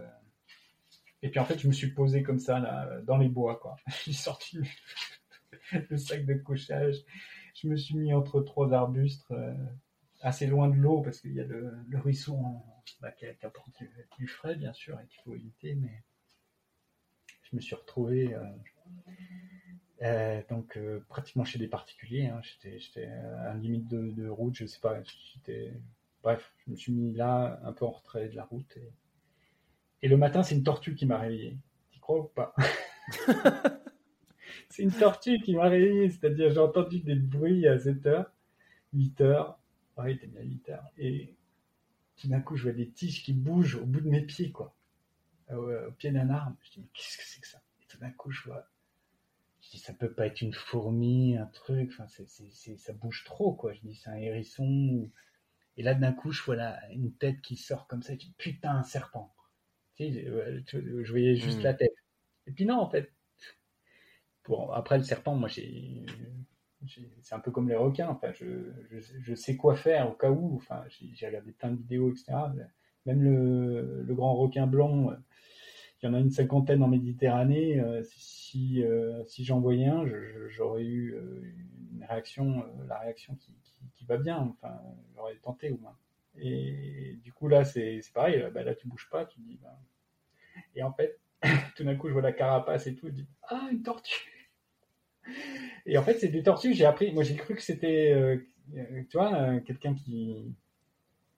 Tu sais, un coup de folie d'achat, euh, puis les enfants qui veulent plus de la tortue, ou elle a trop grossi, ou j'en sais rien, et puis les gens, ils les balancent de la nature.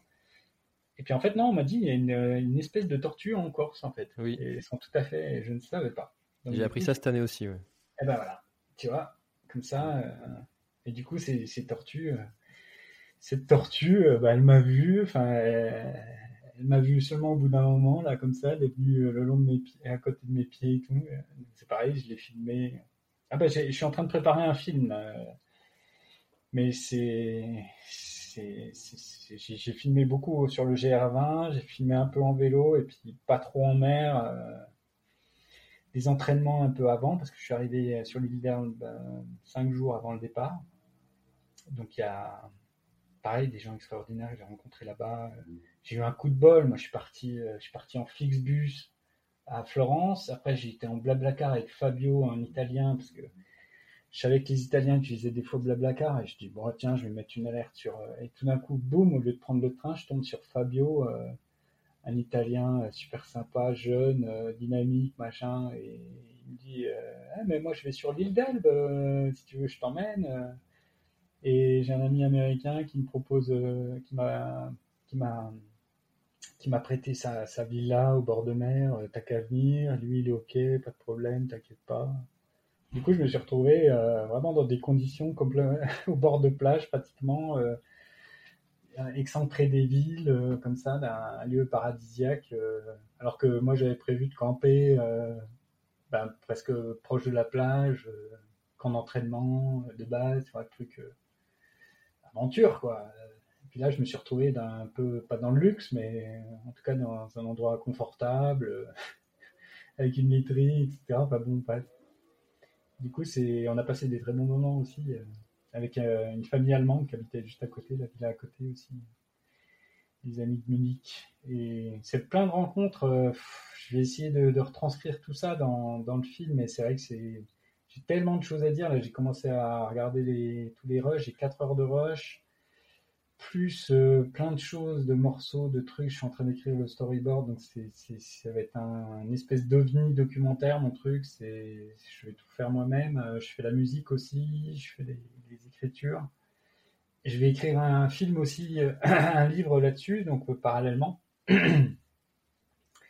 donc c'est vrai que ça va être, euh, un truc, voilà, ça me prend un peu plus de temps que juste un montage photo avec euh, une bande son euh, derrière et bah, j'espère un, truc au moins qui, colle à l'état d'esprit que, j'ai eu dans, ce voyage en fait. Euh, c'est essayer de retranscrire, il y a plein de choses, euh, des, leviers de, motivation euh, on va dire, euh, standard, forcément, par rapport à son itinéraire personnel, mais chacun peut les trouver en, soi, après, ou en les dupliquant d'autres personnes, et, mais aussi des trucs complètement extraordinaires qui m'ont passé par la tête. Euh, J'ai pensé à un moment donné que l'esprit de Napoléon était avec moi. C'était... C'est-à-dire que euh, comme tu le sais, Napoléon, on fête les 200 ans de sa mort, là, et puis bah, il était sur l'île d'Elbe. Et je me dis, là, je, je, je, rentre à, enfin, on rentre à la maison, quoi. Tu vois, j'ai dit, euh, en gros, euh, donc je me dis, l'esprit de Napoléon, il est, il est un peu là, quoi. Bref, tu vois le genre. Je vois. T'es toujours là? Je suis toujours là et j'écoute toujours attentivement euh, ah, ton merde, histoire. plus là. Qui... Si, si, je suis là, je t'entends très bien. Alors, il y en a des petits problèmes de son euh, sur, sur notre enregistrement. Euh, toi, tu, tu m'entends. Bah, du coup, je parle tout seul, en fait. Ouais. Non, mais je suis là, François je suis a disparu. là. Non, non, je suis là, je suis là. Bon, bref, et juste pour finir, en l'esprit de Napoléon, bah, vu qu'il n'y a plus personne, bah, là, je dis euh, tout simplement, euh, il y a aussi l'esprit de Jacques Mayol, parce que Jacques Mayol euh, vivait en partie sur l'île d'Elbe, et donc Jacques Mayol qui a inspiré le Grand Bleu, etc. Voilà, le Corsica Man, c'est terminé, voilà. Bon, on a eu un petit souci technique avec euh, avec avec Cyril, mais tout va bien. Euh, on est de retour. Euh, donc Donc voilà, fin de l'histoire un petit peu. Euh, qu'est-ce que tu aurais, euh, qu'est-ce que tu gardes en mémoire si tu avais quelque chose à, ajouter sur notre histoire et puis la suite maintenant? Euh, que je garde en mémoire. Euh, bah déjà, je te remercie encore de, ton invitation. Euh, c'est vrai que moi j'aime bien raconter mes mes aventures. Euh, je suis, euh, j'ai mais là de, de, le faire un podcast, c'est la première fois et puis c'est vrai que je, je, vais le détailler dans un dans un film et un livre à venir. Et euh... D'ailleurs, quand ça sortira, je le mettrai en, en commentaire, de, enfin en description de notre épisode, et, euh, et vous pourrez aller voir euh, bah, en fonction du moment où vous écoutez notre enregistrement. Eh ouais, c'est sympa. Et du coup, euh, ouais, ce sera, un truc, euh, une autre aventure encore, ce, ce, montage. Et donc euh, le but euh, ouais de ce Corsicaman, c'était comme je dis au Corse, euh, c'est un challenge qui est à la hauteur de, la beauté de l'île, de la beauté et de la force de caractère des Corses.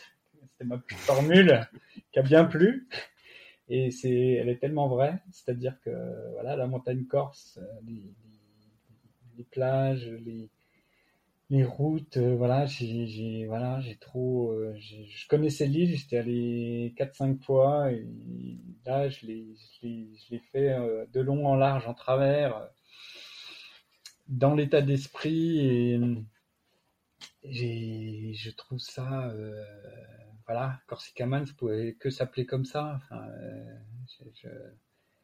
C'est voilà et j'ai pas j'ai vraiment euh, vécu une expérience extraordinaire que je souhaite à tout le monde. Euh, tout est possible. C'est je veux le dire comme euh, d'autres le disent mais c'est vrai que chaque pas chaque étape doit être respectée. Et et puis voilà avec une bonne préparation on peut vraiment voilà, bien anticiper les choses. Euh, je sais pas combien de plans j'avais dans ma tête, peut-être euh, 15, 20 euh, de, possibilités de, de chute, de naufrage, de, etc. De je sais pas combien de choses j'ai anticipé depuis deux ans. De, c'était, euh, mais voilà, je, pense euh, être arrivé à mon objectif et avec beaucoup de plaisir et beaucoup de rencontres. Euh, et puis ben voilà, François, tu as donné une nouvelle et je suis bien content de te connaître. Et euh, voilà. Et ça, c'est l'histoire des aventures. C'est euh, notre rencontre est aussi un total hasard. Moi, j'ai entendu parler de. Bah, du coup, ça a coupé. Moi, je là, c'est pareil. J'ai rien fait, hein, François, mais là, euh, tu as disparu euh, du truc, donc j'ose même plus toucher au bouton. rien faire. C'est-à-dire que là, il n'y a plus que Corsicaman qui parle sur mon truc. Et euh, François, tu as disparu. Voilà. Bon, et eh ben c'est. Et donc, euh, next step. Voilà. Si je peux me permettre, c'est. Je suis au 48e défi, 47e défi et de ma vie. Euh... J'ai pris le temps de les compter un peu. Et donc, le. Euh, le 48e, ça va être sûrement en ski de fond avec un pote. On va se faire un 200 km et le 49e sera peut-être en vélo ou en ski de fond aussi. J'aimerais faire beaucoup plus que 200 km même euh, moi euh, cet hiver. Et du coup, euh, le 50e, ce sera théoriquement un tour du monde l'année prochaine, un peu spécial. Donc le temps que la Terre tourne autour du Soleil, je me donne un an pour faire le tour du monde par les, les extrêmes, c'est-à-dire les deux pôles et l'Everest. Voilà, donc c'est c'est un petit peu euh,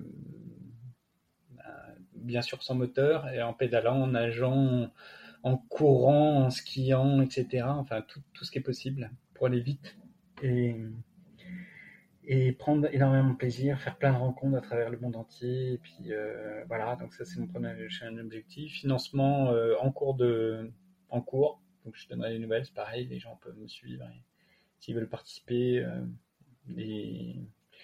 En tant que sponsor ou financement participatif, tout est possible. Voilà. Merci pour ton aide. Bah, merci beaucoup, euh, merci beaucoup et, à bientôt. Et encore désolé pour ces erreurs, cette technique qui a merdé un petit peu sur la fin. En tout cas, c'était un échange qui était très inspirant. Merci beaucoup euh, d'avoir partagé ton aventure. Et, euh, et, puis, on se dit à, à, très très bientôt dans un prochain épisode de l'Instant Outdoor. Cet épisode est maintenant terminé. Merci de l'avoir écouté jusqu'au bout. Et si vous êtes encore là, c'est sûrement qu'il vous a plu. Alors n'hésitez pas à le faire savoir autour de vous. C'est la meilleure façon de faire connaître le podcast L'Instant Outdoor. Parlez-en, partagez les épisodes. Merci beaucoup pour votre fidélité et à très très bientôt dans un prochain épisode. Voilà, l'épisode est terminé, j'espère qu'il t'a plu. Je t'invite à aller checker NAC, comme je t'en ai parlé au tout début de l'épisode, avec le code PlanetTrail, P-L-A-N-E-T-E-T-R-A-I-L. Tu auras moins 15% sur ta commande. Et moi, je te souhaite un très, très, très, très, très bon footing, très bon trajet. Bref, ce que tu es en train de faire, je te le souhaite un très bon. Allez, à bientôt dans un prochain épisode. Bye bye.